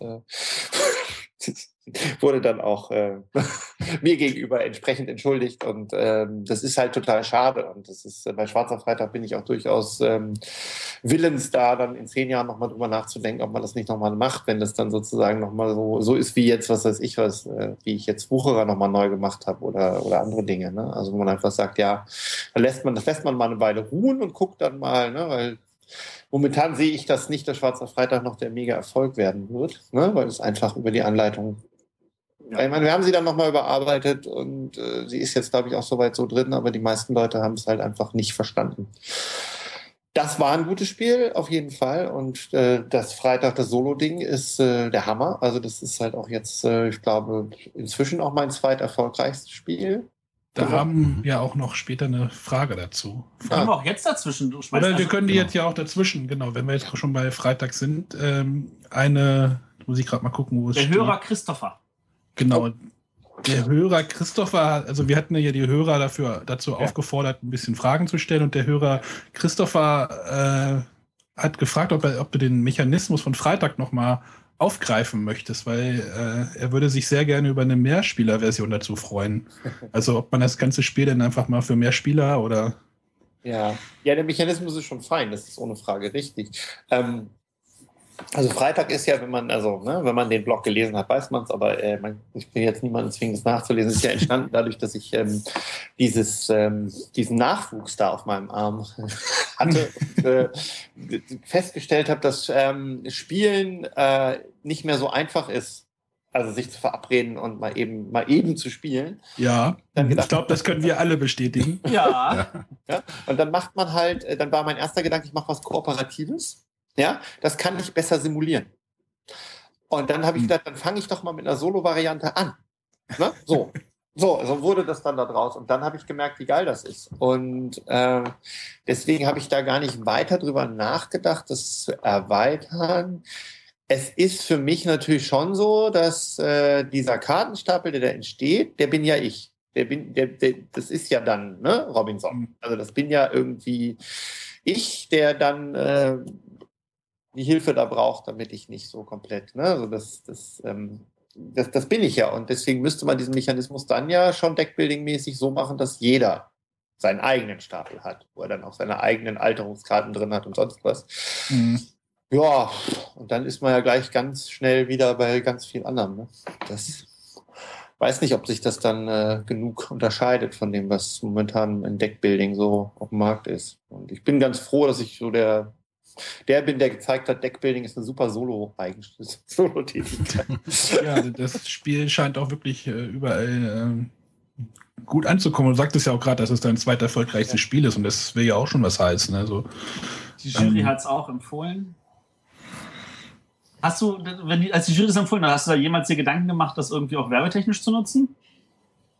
Äh, nein. Also die, diese, diese Empfehlung geht ja so unter. Diese Empfehlung ist schön und wir haben sie auch hinten drauf gedruckt und ich finde die auch sinnvoll, von der Jury das zu machen. Aber das geht halt schon so unter, weil das sind dann da die Nominierten und dann sind, sind die drei Nominierten mal eine Weile lang spannend. Dann gibt es den einen Hauptpreis und die Jury hat ja auch gesehen, dass es Sinn macht, die, die Anzahl der Hauptpreise zu erhöhen, damit man, äh, damit man überhaupt neben dem einen Spiel noch andere wahrnimmt. Und das ist ja inzwischen jetzt meiner Meinung nach ganz gut gelungen, dass man halt im Prinzip pro Jahr jetzt drei Spiele hat, die wahrgenommen werden. ja. Also ich mit Kindern nehme ja sogar den Kinderspielpreis wahr. Also ich weiß, dass die Spieler das nicht tun, aber ähm, ne, wenn ich die Diskussion im Netz immer höre, dass, ach ja, den gibt es ja auch noch. Immer so, dieses Jahr war es ja auch bei mir so. Die Nominierungsliste oder die, die, die Liste rausgekommen und eigentlich alles, was im Kinderspielbereich war, kannte ich. Im Familienbereich, Spielbereich war zumindest alles, was ich gespielt habe und im Erwachsenen, also im Kinderspielbereich war der meiste Kram äh, neben meinem Interesse. Und das war schon lustig zu sehen. Es war einfach so, ja, okay, die Kinderspiele kenne ich alle. Ja, ich muss an der Stelle gestehen, meine Kinder sind inzwischen zu alt, ich bin aus dem schon rausgewachsen. Ja, ja, ja. Das wird irgendwann auch kommen, aber jetzt, dieses Jahr war es halt so, ne? Ich Meine, der, der, der Älteste ist jetzt dreieinhalb, der spielt das noch nicht, aber es ist natürlich, ich gucke da natürlich jetzt schon drauf, ist ja klar, was der schon kann. Und Also meine darf bei Camel Up immer die Pyramide bedienen. ah, ja. Das ist jetzt nicht Kinderspiel, aber das, das, so kann man die Kinder halt auch schon mal involvieren, finde ich. Also, und wenn es halt nur sowas ist. ja, da muss ich auch manchmal ein bisschen, also der, der Lütte sitzt halt beim Testen schon mit dabei und da bin ich nicht ganz so offen. Aber wenn wir was anderes spielen, dann kann er natürlich auch irgendwie mitmachen. Teilweise kriegt er dann sein eigenes Material, was gerade nicht so gebraucht wird, dann baut er sich irgendwie tolle Sachen da draus. Ja, Also, genau. Das kennen Ähm, wir auch alle. Um, um noch mal kurz auf den das Freitagsprojekt zu kommen. Ja. Ähm, Da war was, genau, ja. äh, das, was ich am meisten vermisse, ist tatsächlich den Blog, den du dazu geschrieben hast. Ja. ja, das Also, war schon schön. Also es hatte was, ne? Also es war ja man, es war ja so geil. Das fing ja an, dass ich dann diesen Blog geschrieben habe und es gab ja durchaus Menschen, die der festen Überzeugung waren, dass ich so ein Facebook-Typ bin, ne? Also dass, dass, dass ich da was rausschreibe und wirklich ernsthaft möchte, dass, dass Leute das da kommentieren und dass ich dann, äh, dann sozusagen Community, die Freitags-Community aufbaue. Und das habe ich relativ schnell klar gemacht, dass, dass ich das einfach nicht kann. Dass es nicht meine Form zu arbeiten ist. Ne? Also ich äh, lasse mir da ernsthaft nicht reinreden. Das ist irgendwie, ich, war okay, ich, das, das zu erzählen, was ich da mache, fand ich auch okay. Ne? Aber ich hatte nicht irgendwie Bock darauf, dass irgendwie von allen Seiten mir erzählt wird, was ich anders und was ich sonst wie machen soll. Das, äh, das ist irgendwie interessant, dass das manche Leute so machen und auch gut finden, aber ich werde das, glaube ich, nie gut finden. Es war mir nicht, also ich fand es lustig, dass das so für viele, ach ja, da kann man dann ja mitarbeiten, ne? Und es gab ja auch andere, die solche Blogs gemacht haben, wo es dann wirklich auch um die Mitarbeit und Abstimmung und sonst was ging. Und ich hatte da nicht wirklich Interesse und habe dann da irgendwann auch mal dieses Begriff des Einbahnstraßenblogs äh, dazu ähm, geäußert und gesagt, ja, ihr könnt das gerne lesen, das ist schön, dass ihr das tut und ihr dürft auch gerne sagen, dass ihr das lest, aber das war's.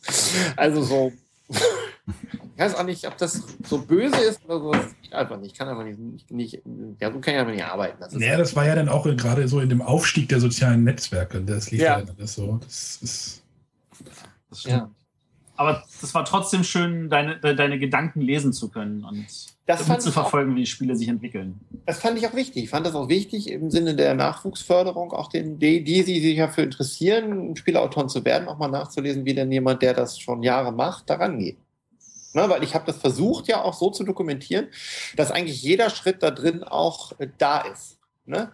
Natürlich gibt es dann immer diesen Gedankensprung. Irgendwann habe ich mal mit jemandem persönlich gesprochen, der meinte, ja, er hätte das gelesen und das Problem war, da und da war nichts da und dann ein Satz später war alles da und dazwischen, was war dazwischen? Ich sehe, ja, dazwischen war Inspiration. Also ähm, ja, das kann man nicht dokumentieren. Das geht nicht. Das ist, das ist nicht möglich. Das ist einfach, plock, der Funke ist da und dann schreibst du, ja, jetzt habe ich gerade die die Idee gehabt. Ja, meine, das zu dokumentieren, was da in meinem Kopf passiert ist an Synapsen, bla bla bla, das geht ja nicht hin. Das weiß ich ja auch nicht. Ähm, gut, äh, nun kommen wir mal zu dem, was du noch machst, neben deiner Tätigkeit als Spieleautor und äh, Verlagsbetreuer. Ähm, du warst zwei Jahre lang Vorsitzender der Satz. Ja, das stimmt. Ähm, erinnerst du dich mit positiven, negativen oder ziemlich gemischten Gefühlen daran? Ah, also schon äh, gemischt positiv. Also negativ gar nicht. Ne? Das ist gut. Also, äh, also natürlich gab es negative Momente. Ja. Ich habe sicherlich Sachen gemacht, die, ähm, die ich nachhinein, wo ich nachher gedacht habe, na, das hätte ich vielleicht doch mal anders machen können. Ähm, aber äh, es war grundsätzlich äh, eine gute Entscheidung, das zu machen. Und ich finde es auch sinnvoll, dass es äh, immer wieder gemacht wird. Es ist halt einfach schon schade, dass unsere Branche leider nicht groß genug ist, als dass wir das wirklich äh, hinkriegen könnten, so eine, so ein ja, so einen Vorstand oder eine Geschäftsstelle zu haben, die wirklich vollamtlich sich darum kümmert, weil das ist momentan halt einfach immer noch so ein bisschen blöd. Da, da, da wechselt dann der Vorstand alle, alle zwei Jahre äh, im Prinzip komplett aus, was momentan nicht ganz so ist, aber äh, das war halt die Jahre so, weil das eben auch so sein muss, irgendwie, weil es halt ehrenamtlich ist. Und dafür ist es aber eigentlich viel zu wichtig, was man da tut. Und ähm, ich bin aber auch nicht unbedingt der Mensch, der dann sagt, ja, jetzt mache ich das, weil ich habe äh, jetzt auch mit den Kindern und mit meinem äh, Verlag genug zu tun, als dass ich sagen könnte, ich habe da jetzt wirklich Zeit und Muße, mich darum zu kümmern. Und es war ja dann auch genau die Zeit, wo, wo das äh, mit der Familie auch anfing. Und äh, das hat dann natürlich auch äh, kollidiert teilweise. Aber ich glaube schon, dass wir da eine gewisse Kontinuität hingekriegt haben und eine gewisse Aufmerksamkeit für die Sachen und dass da momentan das auch, äh, momentan habe ich auch wieder das Gefühl, es liegt ja auch nach wie vor in guten Händen, der, der Vorsitz und äh, ich guck mal, wenn die Kinder dann so ein paar Jahren wieder, wieder so weit sind, dass sie selbstständig genug sind, dass ich dann auch noch mehr Zeit habe, dann kann ich mich da vielleicht auch wieder engagieren. Okay. Ähm, was du noch machst, ist, äh, du bist ja auch äh, einer der sechs Personen, die zusammen das äh, Spiele, an, äh, Spieleseminar in Weilburg leiten. Ja, das ist äh, ganz fast richtig, äh, weil wir sind nur noch fünf, was total schade ist. Der Marcel ist raus? Ja, der Marcel ist raus. Der ist, der, der hat eben genau auch andere Dinge zu tun. Ähm, und ist ja, der ist ja viel mehr im Computerspielbereich inzwischen tätig. Ähm, und äh, hat einfach da gar keinen Fokus drauf, also für, für sich. Also ich kann das ja ne, wirklich verstehen. Und wir hatten ja auch jetzt, deswegen haben wir ja auch, also Andrea ist äh, mit Familie, ich bin mit Familie, Marcel ist raus, das heißt, die Hälfte der Leute war plötzlich anderweitig beschäftigt und deswegen haben wir das ja auch nicht geschafft, unser Buch dann äh, regelmäßig zu bringen. Deswegen ist es dieses Jahr ja auch ausgefallen und äh, wir arbeiten jetzt stark daran, dass es nächstes Jahr auf jeden Fall stattfindet. Wir haben auch schon schöne Beiträge. Das wird auch, glaube ich, wieder gut was werden. Und dann nutzt man jetzt mal die Pause, um da wieder durchzustarten. Aber wir sind eben leider nur zu 50 Mal. Wenn, wenn sich jemand da findet, der unbedingt mitmacht, unwahrscheinlich, viel Arbeit für so gut wie kein Geld äh, auf den Rücken zu laden. Gerne genommen, wissen wir alle, wie das ist. Ne? Also so, man muss Ja, ja. das machen. Und Nein, Weilburg ist schon super, weil wir da auch wirklich viel gemacht haben und äh, auch wirklich äh, viele Erkenntnisse gemacht haben und in den Büchern auch äh, richtig schöne Sachen drin stehen. Aber ja, wenn man da eine Forschungsstelle hätte an der Uni, die das mit übernehmen würde, da sozusagen äh, ne, weiter mit zu forschen, das wäre super. Dann könnte man halt da auch ne, entsprechende Magistermenschen mit einbinden, die dann entsprechende Arbeiten auch verfassen oder sonst was. Aber aktuell äh, bleibt es halt äh, auf dem Level. Ist ja auch gut so. Weil die, die da hinkommen, finden es ja alle toll. Kann ich bestätigen. Ja. Ähm, kommen wir mal zu deinen Kollegen. Ja, Also ich meine, du bist zwar bei dir im Verlag fast alleine, der Henning Ja. hilft dir. ja, Ähm, aber es ist ja so, also wir hatten in Nürnberg ein paar Interviews geführt mit ein paar Spieleredakteuren ja. und äh, da warst du ein häufig genannter Lieblingsautor. Okay, schön. Also da gab es schon einige, die gesagt haben, hey, von dem würden wir gerne noch mal ein Spiel machen oder überhaupt Ja. wenigstens eins. Ja. Ähm, gibt bestimmt aber auch irgendeinen Autor, den du sehr schätzt, wo du sagst, also dem seine Spiele, die finde ich total cool und die nehme ich immer ungesehen und die sind alle toll. Oder? Ja, alle toll ist, äh, das, das, das lässt sich leider auch äh, nicht, nicht, das lässt sich leider nicht so ähm, hinkriegen. Ähm, es ist schwierig. Äh, also früher, das war ja, als ich dann anfing, ne, bin ich halt mit, mit den Spielen von Doris von Frank und den, den, den Moskito-Spielen von Karl-Heinz Schmiel groß geworden und das war super. Also das war einfach. Dann kam Splotter dazu, die habe ich auch ungesehen dazu gepackt. Ne? Ähm, ich muss sagen, dass ich mich jedes Jahr immer noch explizit auch äh, freue zu gucken, was Plotter macht, was Quali macht. Ähm, jetzt von den Verlagen her, die mir jetzt so ad hoc so einfallen, die ich schon jahrelang verfolge. Aber äh, also das sind ja nicht Verlage, sondern es sind ja auch Autoren. Der Jerome ist ja, den habe ich dann jetzt dieses Jahr auch ein bisschen näher kennengelernt auf dem Gathering und den, den Cornet van Mosel, der von Quali, den, wir, wir kennen uns ja auch schon seit Ewigkeiten sprechen und ich, ich gehe da immer vorbei und hole mir die Sachen halt und gucke mir die an, weil die immer irgendwie was Besonderes haben. Das ist zwar nicht immer mein Geschmack, aber es ist immer was, wo man, wo man sich, was man sich so angucken mag. Von den Autoren, ich gucke mir gerne das an, was der Rinek macht, auch wenn der nicht viel macht. Ja gut, Doris und Frank haben schon lange nichts mehr rausgebracht. Soros und Frank haben eben lange nichts mehr gemacht. Und ich Ich, glaube, bin natürlich auch. äh, total begeistert von dem Rob Davio, weil der ja Risiko-Evolution gemacht hat. Man darf ja nicht Risiko-Evolution sagen eigentlich, weil es ja Quatsch wäre. Das ist ja das einzige, das ist ja, Evolution ist ja ein deutsches Produkt, in der Englischen heißt es ja Legacy. Ja, Die lustigsten Sachen, dass jeder Risiko-Evolution sagt, obwohl das eigentlich totaler Quatsch ist. Aber egal. Äh, und der, den habe ich auch noch ja in Amerika dieses Jahr getroffen. Das fand ich auch sehr spannend, was der macht. Und, und natürlich äh, Fragor, ne, da gehe ich dann auch sofort hin, wenn die was machen und äh, gucke mir das an, was die wieder für einen Schwachsinn da verzapfen. äh, super. Ne? Ähm, ich habe wohl so ein bisschen mitgekriegt, dass ich äh, den Typen, der diese Sachen mit diesen Mushroom Eaters und äh, die ganzen Sachen macht, dass man da, dass sich das wohl auch lohnt, da mal zu gucken. Ich weiß jetzt gar nicht den Namen. Habe ich jetzt äh, nicht ad hoc. Aber das ist so, das, das, das, das, also Tom Ram habe ich früher auch äh, sehr geliebt, was der, was da so rausgekommen ist. Und natürlich die, die Sachen vom EON-Team, die Cosmic Encounter gemacht haben, aber da ist auch nicht dann, ne? da kommt eben auch nichts nach. da kommt jetzt ganz, ganz viel Nostalgie zum Vorschein. Ja, das ist richtig. ähm, ja, ich bin jetzt ein bisschen geflasht wegen dieser ganzen alten Spiele, an die ich mich zum Teil auch noch erinnere. Aber es Äh, klingt jetzt so, als wäre jetzt so, so der aktuelle Markt eher weniger für dich interessant, oder? Das Problem ist, dass die, dass die meisten ja diese, diese Punktsalat-Geschichten machen oder dieses, ähm, sagen wir es mal so, ähm, ich persönlich finde die Sachen toll, die Uwe Rosenberg gemacht hat. Aber die Sachen, die sind mir jetzt zu überladen. Die laufen gut, deswegen macht er die weiter. Ja. Das ist äh, völlig, ich, ich, ich mag ihn auch persönlich sehr gerne und rede auch mit ihm gerne und, und diskutiere auch gerne, was er da macht. Aber das, was schlussendlich bei rauskommt, ist mir zu viel. Es ist halt einfach, äh, da habe ich überhaupt keine Lust mehr in meinen Kopf rein zu, reinzudenken, weil, weil, weil ich einfach nicht, nicht einen lustigen neuen Mechanismus kriege, den ich mal ausprobieren kann, wie bei Mamma Mia damals oder bei Times einen neuen Quiz-Mechanismus oder bei Bonanza einen neuen Handelsmechanismus, sondern das ist einfach ein Mechanismus drin und dann ist da dieses ganze Überbauwerk hin. Das ist genauso wie beim Lada Schwartier. Ich meine, wenn ich mir dann die Sachen angucke, wie was ich in Galaxy Trucker, was ich dann auch wirklich äh, Space Alert, super Idee für ein kooperatives Spiel, aber dann gucke ich mir Mage Knight an und sage, ich will's nicht. Ich will mich da einfach nicht reindenken. Ich habe kein Interesse dran, weil das eben eine Sache ist, klar, die kann man solo super durchdringen oder zu zweit, aber das ist kein, es ist einfach kein Mehr-Personenspiel mehr. Im Wandel der Zeiten ist auch, spielt man am besten auch nicht zu viert, weil das einfach viel zu lang ist. Ja. Ne? Und das sind diese Spiele, die einfach, die sind zu voll. Das ist halt einfach, äh, wenn, wenn, wenn, wenn das schon im Board Game so diskutiert, dass die Solo-Variante eigentlich das Beste vielleicht zu zwei. Beim nächsten jeden Tag Spieler zu haben. Ich hoffe, das war verständlich, was ich sage. Ähm, Im Prinzip Familienspielbereich. Ne?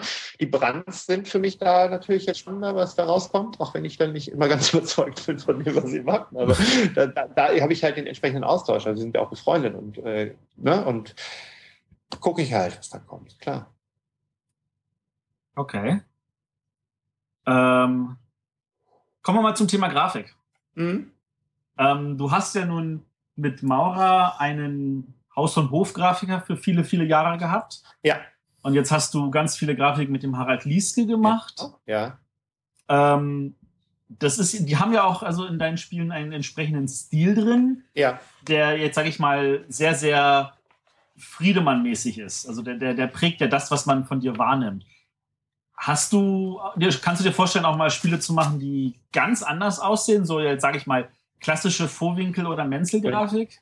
So, jetzt äh, höre ich wieder was.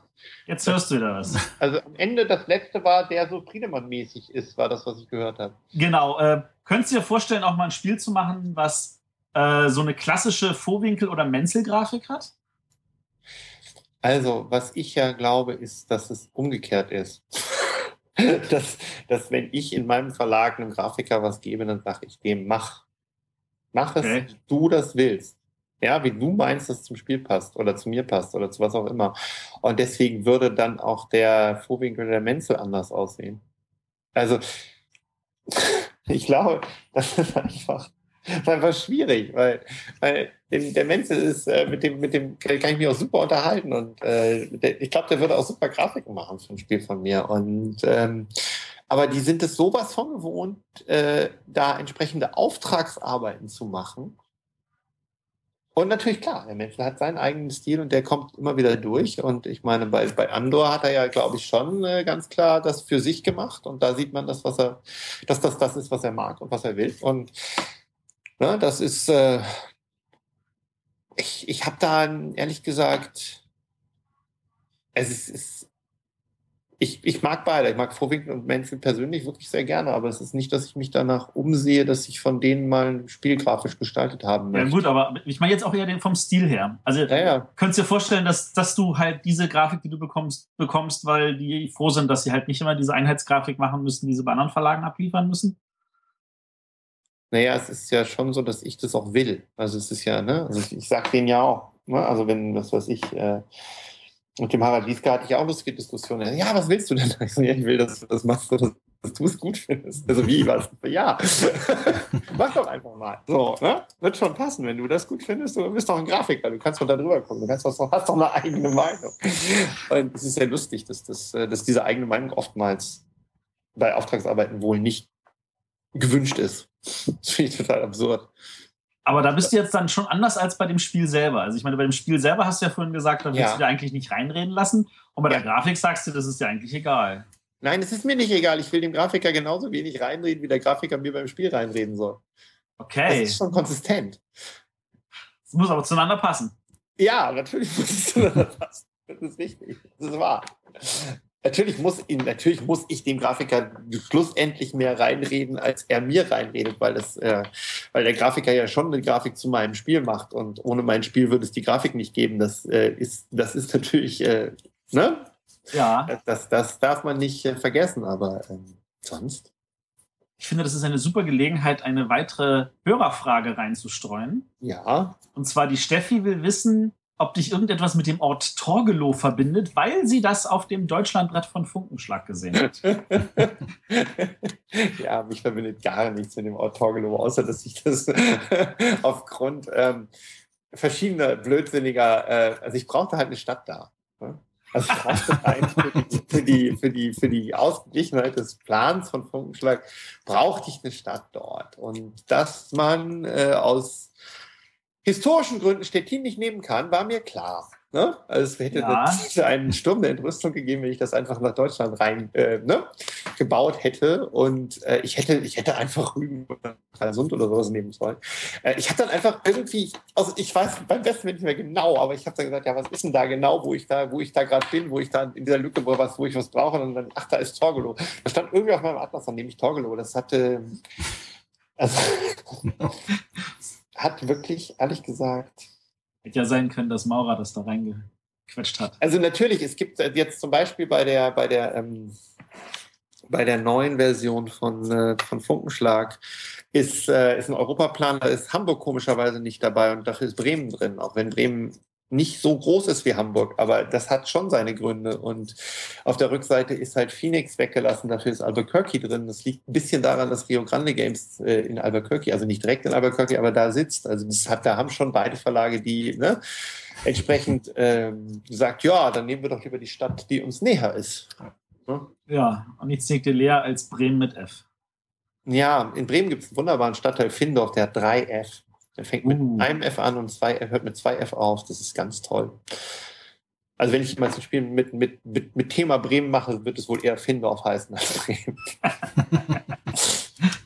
ähm, kommen wir noch, kommen wir jetzt mal zu einem anderen Aspekt, äh, nämlich dem außerhalb des Spielens. Mhm. Ähm, wir haben mitbekommen, du bist Papa, du hast inzwischen zwei Kinder. Ja. Das eine Kind ist Freitag, das andere Kind ist Folder. Genau genau. Ähm, genau so kann man es auch sehen. Ja, ja ähm, Falter, Ventron. Aber ja. Falter, ja. Ähm, dann äh, hast du, du bist äh, laut dem Wikipedia-Eintrag aktiv beim Kutterpullern. Pullen. Pullen. Bei Lokomotive Pusdorf. Pusdorf, ja.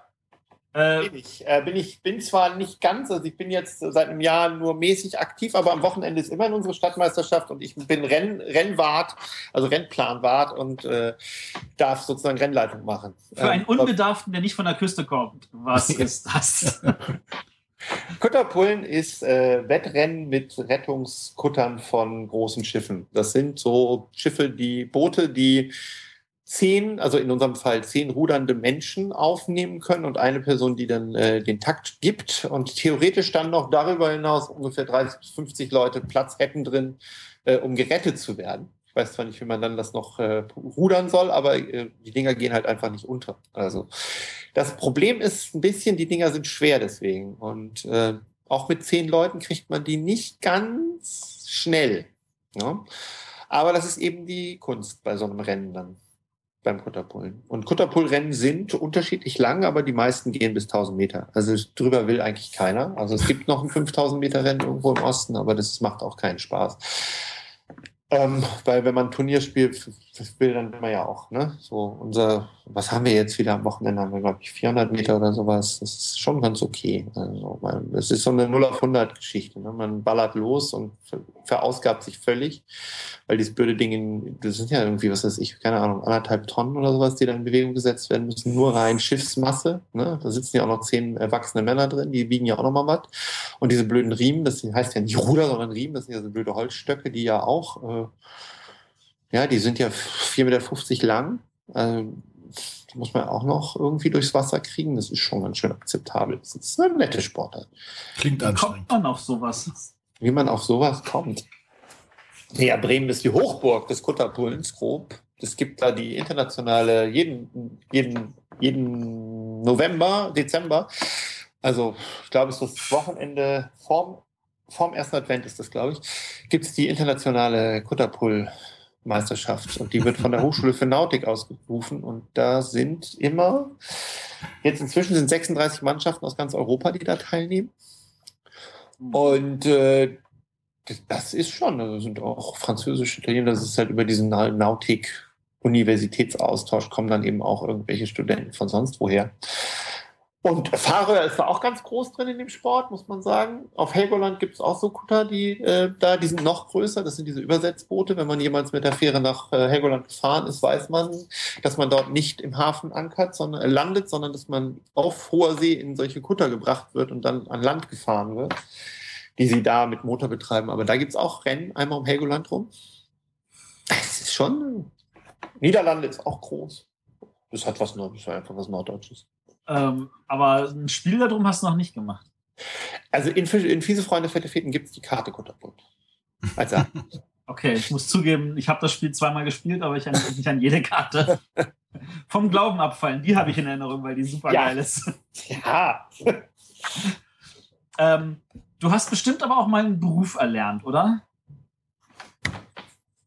Also eine Ausbildung habe ich eigentlich nicht. Also es ist so, dass ich habe ja dann, ähm, ich habe gleich nach dem Abi habe ich mein Studium der Mathematik begonnen, habe dann mein Volldiplom gemacht, äh, habe dann irgendwie beschlossen, mein Diplom zu machen.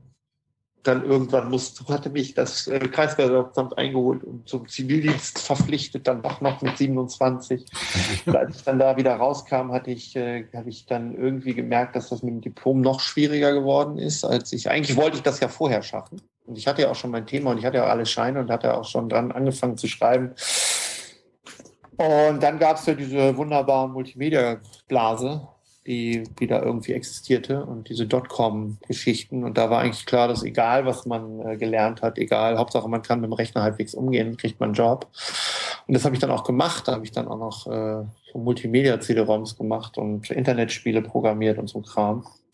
Und hatte dann auch schlussendlich eine eigene Firma, Ahoy Media, äh, aufgrund von komischen Verwicklungen, die auch meinen Bruder betreffen, der, der eine andere Firma hatte und wir mussten uns da, das ist eine ganz komplizierte Sache, ähm, die dann mit der Dotcom-Blase des Platzens dann auch mitgeplatzt ist, diese Firma. Und äh, das ist im Prinzip so meine, meine andere berufliche Werdegang. Und ich habe ja auch jahrelang äh, Zusatzgeld dadurch verdient, dass ich A im äh, Spiel, Spieleladen ausgeholfen habe und B Hochzeits-DJ gemacht habe und Party-DJ.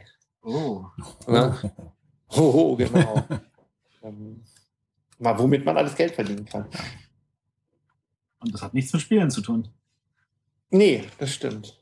Auflegen hat nichts mit Spielen. Nein, das stimmt nicht ganz. Also beim Auflegen muss man auch einer äh, gewissen Anzahl von Menschen, das ist beim Auflegen ein bisschen höher, äh, eine, eine äh, spaßige Unterhaltung bieten, weil das Problem beim Spieleautor ist ja auch, dass man versuchen muss, und das, was ja auch so nervig ist, dass man, egal wie die Gruppe zusammengesetzt ist, soll das Spiel ja Spaß machen. Und das ist ja bei so einer Party noch schlimmer. Da sind ja noch mehr Leute, die noch mehr Ansprüche an sowas haben. Und äh, da muss man, das, das ist von, von, der- von der Zielsetzung her ist das ziemlich ähnlich.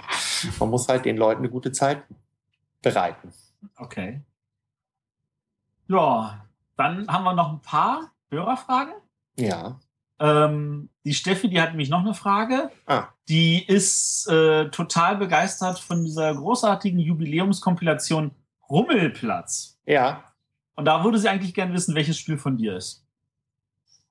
Das kann man nicht sagen, weil das wirklich von uns allen ist. Also das ist, äh, wir haben bewusst uns hingesetzt und haben äh, das gemeinsam gemacht. Und äh, ich würde jetzt nicht sagen, dass ich da wirklich explizit was hätte, was, äh, also ich, ich habe sicherlich an einigen Spielen mehr Einfluss genommen als bei anderen. Aber aber nee, das kann ich nicht sagen. Also es gibt, gibt so, so. Wir haben ja auch so viel verworfen wieder und so viel gemacht und wir haben auch äh, so unendlich viel Alkohol getrunken dabei. Was man halt so auf dem Rummelsplatz macht. Also. ja, ja, wir mussten uns ja in Stimmung bringen. Das ist ja auch wieder so eine. Das ist ja auch, das ist, das ist ja auch wieder so, so, so ein ekelhaftes äh, Flop-Projekt, dieses Rummelplatz. Ähm, weil man das ja einfach nicht machen kann. Man kann ja leider nicht. Äh, wir haben ja versucht, sozusagen die Emotionen eines Rummelplatzes aufzunehmen und die Emotionen jedes Fahrgeschäfts irgendwie aufzunehmen und in ein Spiel zu bringen. Und äh, dass der Spieler sich dann darüber beschwert, dass es dann zwar die Emotionen auffängt, aber das Spiel irgendwie nicht äh, ausgeglichen tariert und sonst was ist. Ja, der hat dann, dann die, das geht halt nicht. Die Spieler verstehen das halt nicht, was man da will. Also das ist so. Die wollen halt ihr Spiel, das auch als Spiel so funktioniert und wollen nicht das Erlebnis steht nicht im Vordergrund. Bei Rummelplatz steht das Erlebnis im Vordergrund. Und es ist, am Ende wird ja sogar noch an der Losbude ausgelost, wer gewinnt. Das ist ja, ähm, das war ja auch sehr dreist, das zu machen. Also, weil wir genau wissen, dass es genug Menschen gibt, die das, ja, schlicht zum Kotzen, dass das so ist. Ja gut, ich meine, man spielt halt das ganze Spiel und je besser man spielt, desto mehr Lose kriegt man am Ende an der Losbude. Ja, aber an der Losbude kann halt auch der, der nur ein Los hat, dann entsprechend das Spiel gewinnen. Das Ja. kann halt passieren. Und wir hatten großen Spaß an diesem Spielende, aber ich weiß, dass es durchaus Menschen gibt, die das deshalb unter anderem auch ablehnen. Gut, Aber es ist schön, dass es Leute gibt, die das heiß und innig lieben. Und ich weiß auch, dass es da genügend Menschen gibt, die das extrem toll finden. Das, und dafür macht man es ja dann auch. Äh, eine letzte Frage noch von Judith. Ja. Die will wissen, wie aufwendig und vor allem auch zeitaufwendig die Entwicklung eines neuen Mechanismus ist. Also, der neue Mechanismus fällt in, in die Kategorie Inspiration. Also null Aufwand. Ähm, Er muss nur kommen. er muss nur kommen. Ähm, dann, äh, also ein neuer Mechanismus ist wirklich nicht schwer, weil das ist eine Inspirationsfrage. Aber ja, äh, sich diesem neuen Mechanismus zu stellen und zu gucken, was, äh, was tut er eigentlich und was, äh, was kann man damit machen, das ist dann natürlich unterschiedlich aufwendig. Also, wenn es jetzt ein Mechanismus für ein, wenn es jetzt ein Dödelmechanismus, das heißt Dödelmechanismus, ein grundlegender Mechanismus für ein, eine Spielgenre ist, wie zum Beispiel ein Kartenstichspiel oder, oder so ein zockiges Kartenspiel, dann hat man meistens dann äh, relativ schnell schon mit dem ersten Prototypen was, äh, was gut spielbares, wenn der Mechanismus eben entsprechend cool ist. Aber wenn er eben sozusagen sich dann äh, nur für so ein Brettspiel eignet, wie zum Beispiel jetzt so ein Mechanismus mit Tischwechseln vom Fische, Fluppen, Frikadellen gesprochen, ja, ist ja auch ein Mechanismus, sich zu überlegen, wie man den Tisch wechselt, dass das drin ist und das hat dann schon noch zwei Jahre gedauert, da ein Spiel drumherum zu bauen, das dann entsprechend auch funktioniert. Ist das mehr oder weniger aufwendig als jetzt, sagen wir mal, bei Fremde Federn? Ja. Äh, huh. Ich meine, bei Fremde Federn, da hast du auch äh, bekannte Mechanismen nur genommen, aber die zu Ja. kombinieren ist ja, kann ja auch entsprechend Aufwand bedeuten. Es war auch aufwendig. Ähm, naja, das, das, das Problem ist, ähm, das klingt jetzt so, so absurd, aber man muss ja sein Spiel kennenlernen und das kennt man ja am Anfang noch nicht. Das ist total, total seltsam, wenn der Mechanismus neu in diese Welt kommt, weil man da die Inspiration zu hatte. Dann probiert man das aus. Was heißt ich, Foppen, ne? Mein, Ja. Meine tolle neue Idee, ich lasse, was weiß ich, einen Stich spielen, der mit dem schlechtesten Karte, der kriegt einen Stein und darf den nächsten Stich nicht mitspielen und dann spielen die wieder einen Stich, die, die, die übrigen und da kriegt hier jemand den Stein.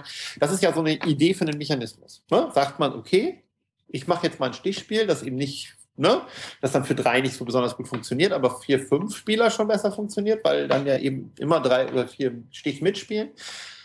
Macht man dann. Und dann setzt man sich hin und sagt, na gut, dann nehme ich mal, wie viele Farben nehme ich denn jetzt? Ne? Also wie viele Karten braucht man dafür? Dann nimmt man natürlich 60 Karten, weil die so schön durch äh, drei, vier, fünf und sechs teilbar sind, damit der Stapel gleich verteilt, ne, gleich, gleichmäßig verteilt werden kann. Nimmt dann, was weiß ich was, bei pff, nimmt man entweder von 1 bis 15 vier Farben oder von 1 bis 12 fünf Farben. Das sind so Standards, die man einfach erstmal ausprobiert. Dann probiert man das aus und dann merkt man, da funktioniert was, aber es funktioniert eben noch nicht so. Und das muss, dann musste ich bei Foppen eben die Einsen als Joker machen, dass die eben jede Farbe annehmen und dass die Farben unterschiedlich lang sind, dass eben, was weiß ich, es eine Farbe gibt, die von 1 bis 20 geht und eine, die nur von 1 bis 10 geht. Das sind dann so Sachen, die dann kommen. Im Laufe der Entwicklung. Und- Verstehe. Hä? Im Laufe der Entwicklung. Ja, im Laufe der Entwicklung. Das, das Gleiche hat man ja auch, wenn ich jetzt bei fremde Federn die Mechanismen zusammen äh, nehme. Dann muss ich ja auch das, das hintarieren und dass das zusammen zueinander passt. Und klar, es war relativ easy, dass ich da dominierenmäßig eben diese, ne, diese sieben Gold, drei Punkte da nehmen kann. Ne? Das war dann schon mal, und, und fünf Karten vier. Das war dann schon mal einfach, da musste ich mir dann keine Gedanken drum machen. Ne? Ich wusste, ich habe zehn Karten, ich muss fünf ziehen und dann ziehe ich wieder fünf. Aber plötzlich hatte ich dann das Problem, dass ich eine der Karten davon benutzen muss, um auf die Reihenfolge zu bieten. Das heißt, eigentlich haben die Spieler nur vier Karten, obwohl sie bei Dominion nur fünf haben. Das ist dann ja auch schon wieder, ne? Das ist bei der Dominion-Tarierung natürlich auch wichtig, dass es eigentlich fünf gibt und nicht nur vier. Und ja, dann fangen die Probleme an. Ja. Gut. Ja, wie viel Worker nimmt man nachher? Ja, Ich glaube, jetzt haben wir dich eine knappe Stunde lang mit Fragen traktiert. Ja. ja. die du uns alle ganz lieb beantwortet hast.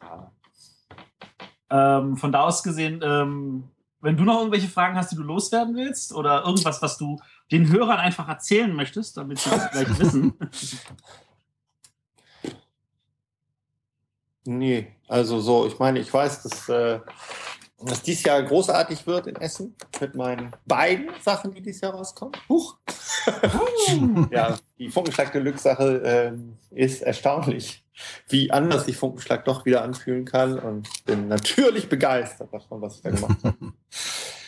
Das andere wird eben auch entsprechend spannend sein und ähm, ja, ich beharren dem, was da kommt. Du, du, bist, du gibst keine Vorinfos gerne raus. Also ich gebe keine, also das Ding, es gibt jetzt einen, ähm, einen Termin, der liegt innerhalb der nächsten zwei Wochen. Ja. Wo, äh, wo, wo, wo, wo wir äh, bekannt geben, was äh, kommt noch neben Funkenschlag Deluxe. Und der ist, der ist ja da. Wird es ja bekannt gegeben. Verstehe. Dann wollen wir diesen Termin noch nicht vorwegnehmen. Genau, richtig. Ja, hervorragend. Ähm, ich würde sagen, vielen Dank. Genau, vielen Dank. Und äh, dann, äh, falls wir noch irgendwelche Kommentare von unseren Hörern dazu haben, Ja. die sich dann ärgern, weil ihnen jetzt natürlich, nachdem sie ja eine Stunde lang zuhören durften, und auf einmal die ganzen Fragen kommen, sowas gibt es ja auch, die können uns natürlich trotzdem mit Fragen bombardieren. Äh, wir versuchen die dann weiterzuleiten Ja. und garantieren, dass der Friedemann sie bestimmt lesen wird. Das ist schon mal. Das, lesen kann ich. Ja. Ja. Ja, vielleicht, vielleicht wird der Friedemann dann vielleicht auch mal eine oder andere Frage beantworten. Da können wir natürlich nicht zu garantieren. Im Notfall können wir in der nächsten Sendung dann noch was hinterherbringen. Ja. Ähm, aber wenn euch irgendwas ansonsten durch den Kopf geht, schreibt es uns in die Kommentare, schreibt es auf die Webseite, schreibt uns per E-Mail, auf Twitter, auf Facebook, in iTunes. Wir lesen das alles. Ähm, René, unsere nächste Sendung wieder in zwei Wochen. Genau, und da wollen wir uns mal wieder einer Top Ten Liste widmen. Und zwar dem wollen wir uns die zwei Personenspiele mal genauer anschauen. Also Freitag ist leider raus, weil das ist kein zwei Personen. Ist Spielerzahl etwas, was bei dir wichtig ist? Oder ist das etwas, wo Für den das Verkauf, ja. ja für den Verkauf? Aber ich meine, das klang bei dir jetzt so, ich mache das Spiel und dann muss es halt mit dem funktionieren, mit dem es halt funktioniert und der Rest ist dann. Ja, ich habe früher immer versucht, zwei bis sechs zu machen, weil besonders sechs, äh, weil ich äh, immer eine Sechserrunde habe, mit der ich spiele. Das ist inzwischen natürlich, die sind ja alle, die Menschen sind ja alle mit Familie und sonst was beschäftigt. Das heißt, diese Sechserrunden kommen immer seltener vor. Und deswegen kann es bei mir inzwischen auch so sein, dass, dass es ein Spiel ist, was eben nur bis vier oder bis fünf geht. Also bis vier, ist, das war früher gar nicht denkbar, aber das ist inzwischen auch passiert. Und äh, inzwischen weiß ich ja auch, also ich bin, ich, ich bin halt einer, der spielt nicht gern zu zweit, ähm, weil ich das eben schätze, mit mehr Personen am Tisch zu sitzen und diese Dynamik zu haben. Aber durchaus, ähm, ich setze mich schon dran und mache dann die, die, die Zwei-Personen-Regeln besser. Und deswegen habe ich dieses Jahr auch dann für den Funkenschlag Deluxe haben wir dann nochmal eine, eine richtig gut funktionierende Zwei-Personen-Variante gemacht, weil das Grundspiel von Funkenschlag zu zweit eben nicht so gut ankommt. Und ich da- weiß und dann muss man das auch mal machen. Und Da muss der Rado jetzt ein neues Video machen. wer? Rado, Ach, Rado, ja. der hat diese Woche doch Funkenschlag getestet. Ja, das bleibt ja erstmal so. Ja, ja. Kann er nächstes Jahr ein neues Video machen. Ja, er kann ja für das Funkschlag Deluxe ein neues Video machen. Das kann er meinetwegen machen. Der hat Rado, ja. Dann, ähm, ja. Ich bin bei Rado Run Through gar nicht so, habe mir das gar nicht angeguckt bis jetzt. Und ich weiß, dass es cool ist und ich weiß auch, dass das irgendwie schön gemacht ist. Aber ich habe so viel andere Dinge zu tun. Und Kinder. Ja, eben. War eigentlich eingeschlossen. Ja. Alles klar. Gut. Ja, dann vielen Dank nochmal und äh, wir verabschieden uns an dieser Stelle dann von unseren Hörern. Bis in zwei Wochen. Tschüss. Tschüss. Tschüss.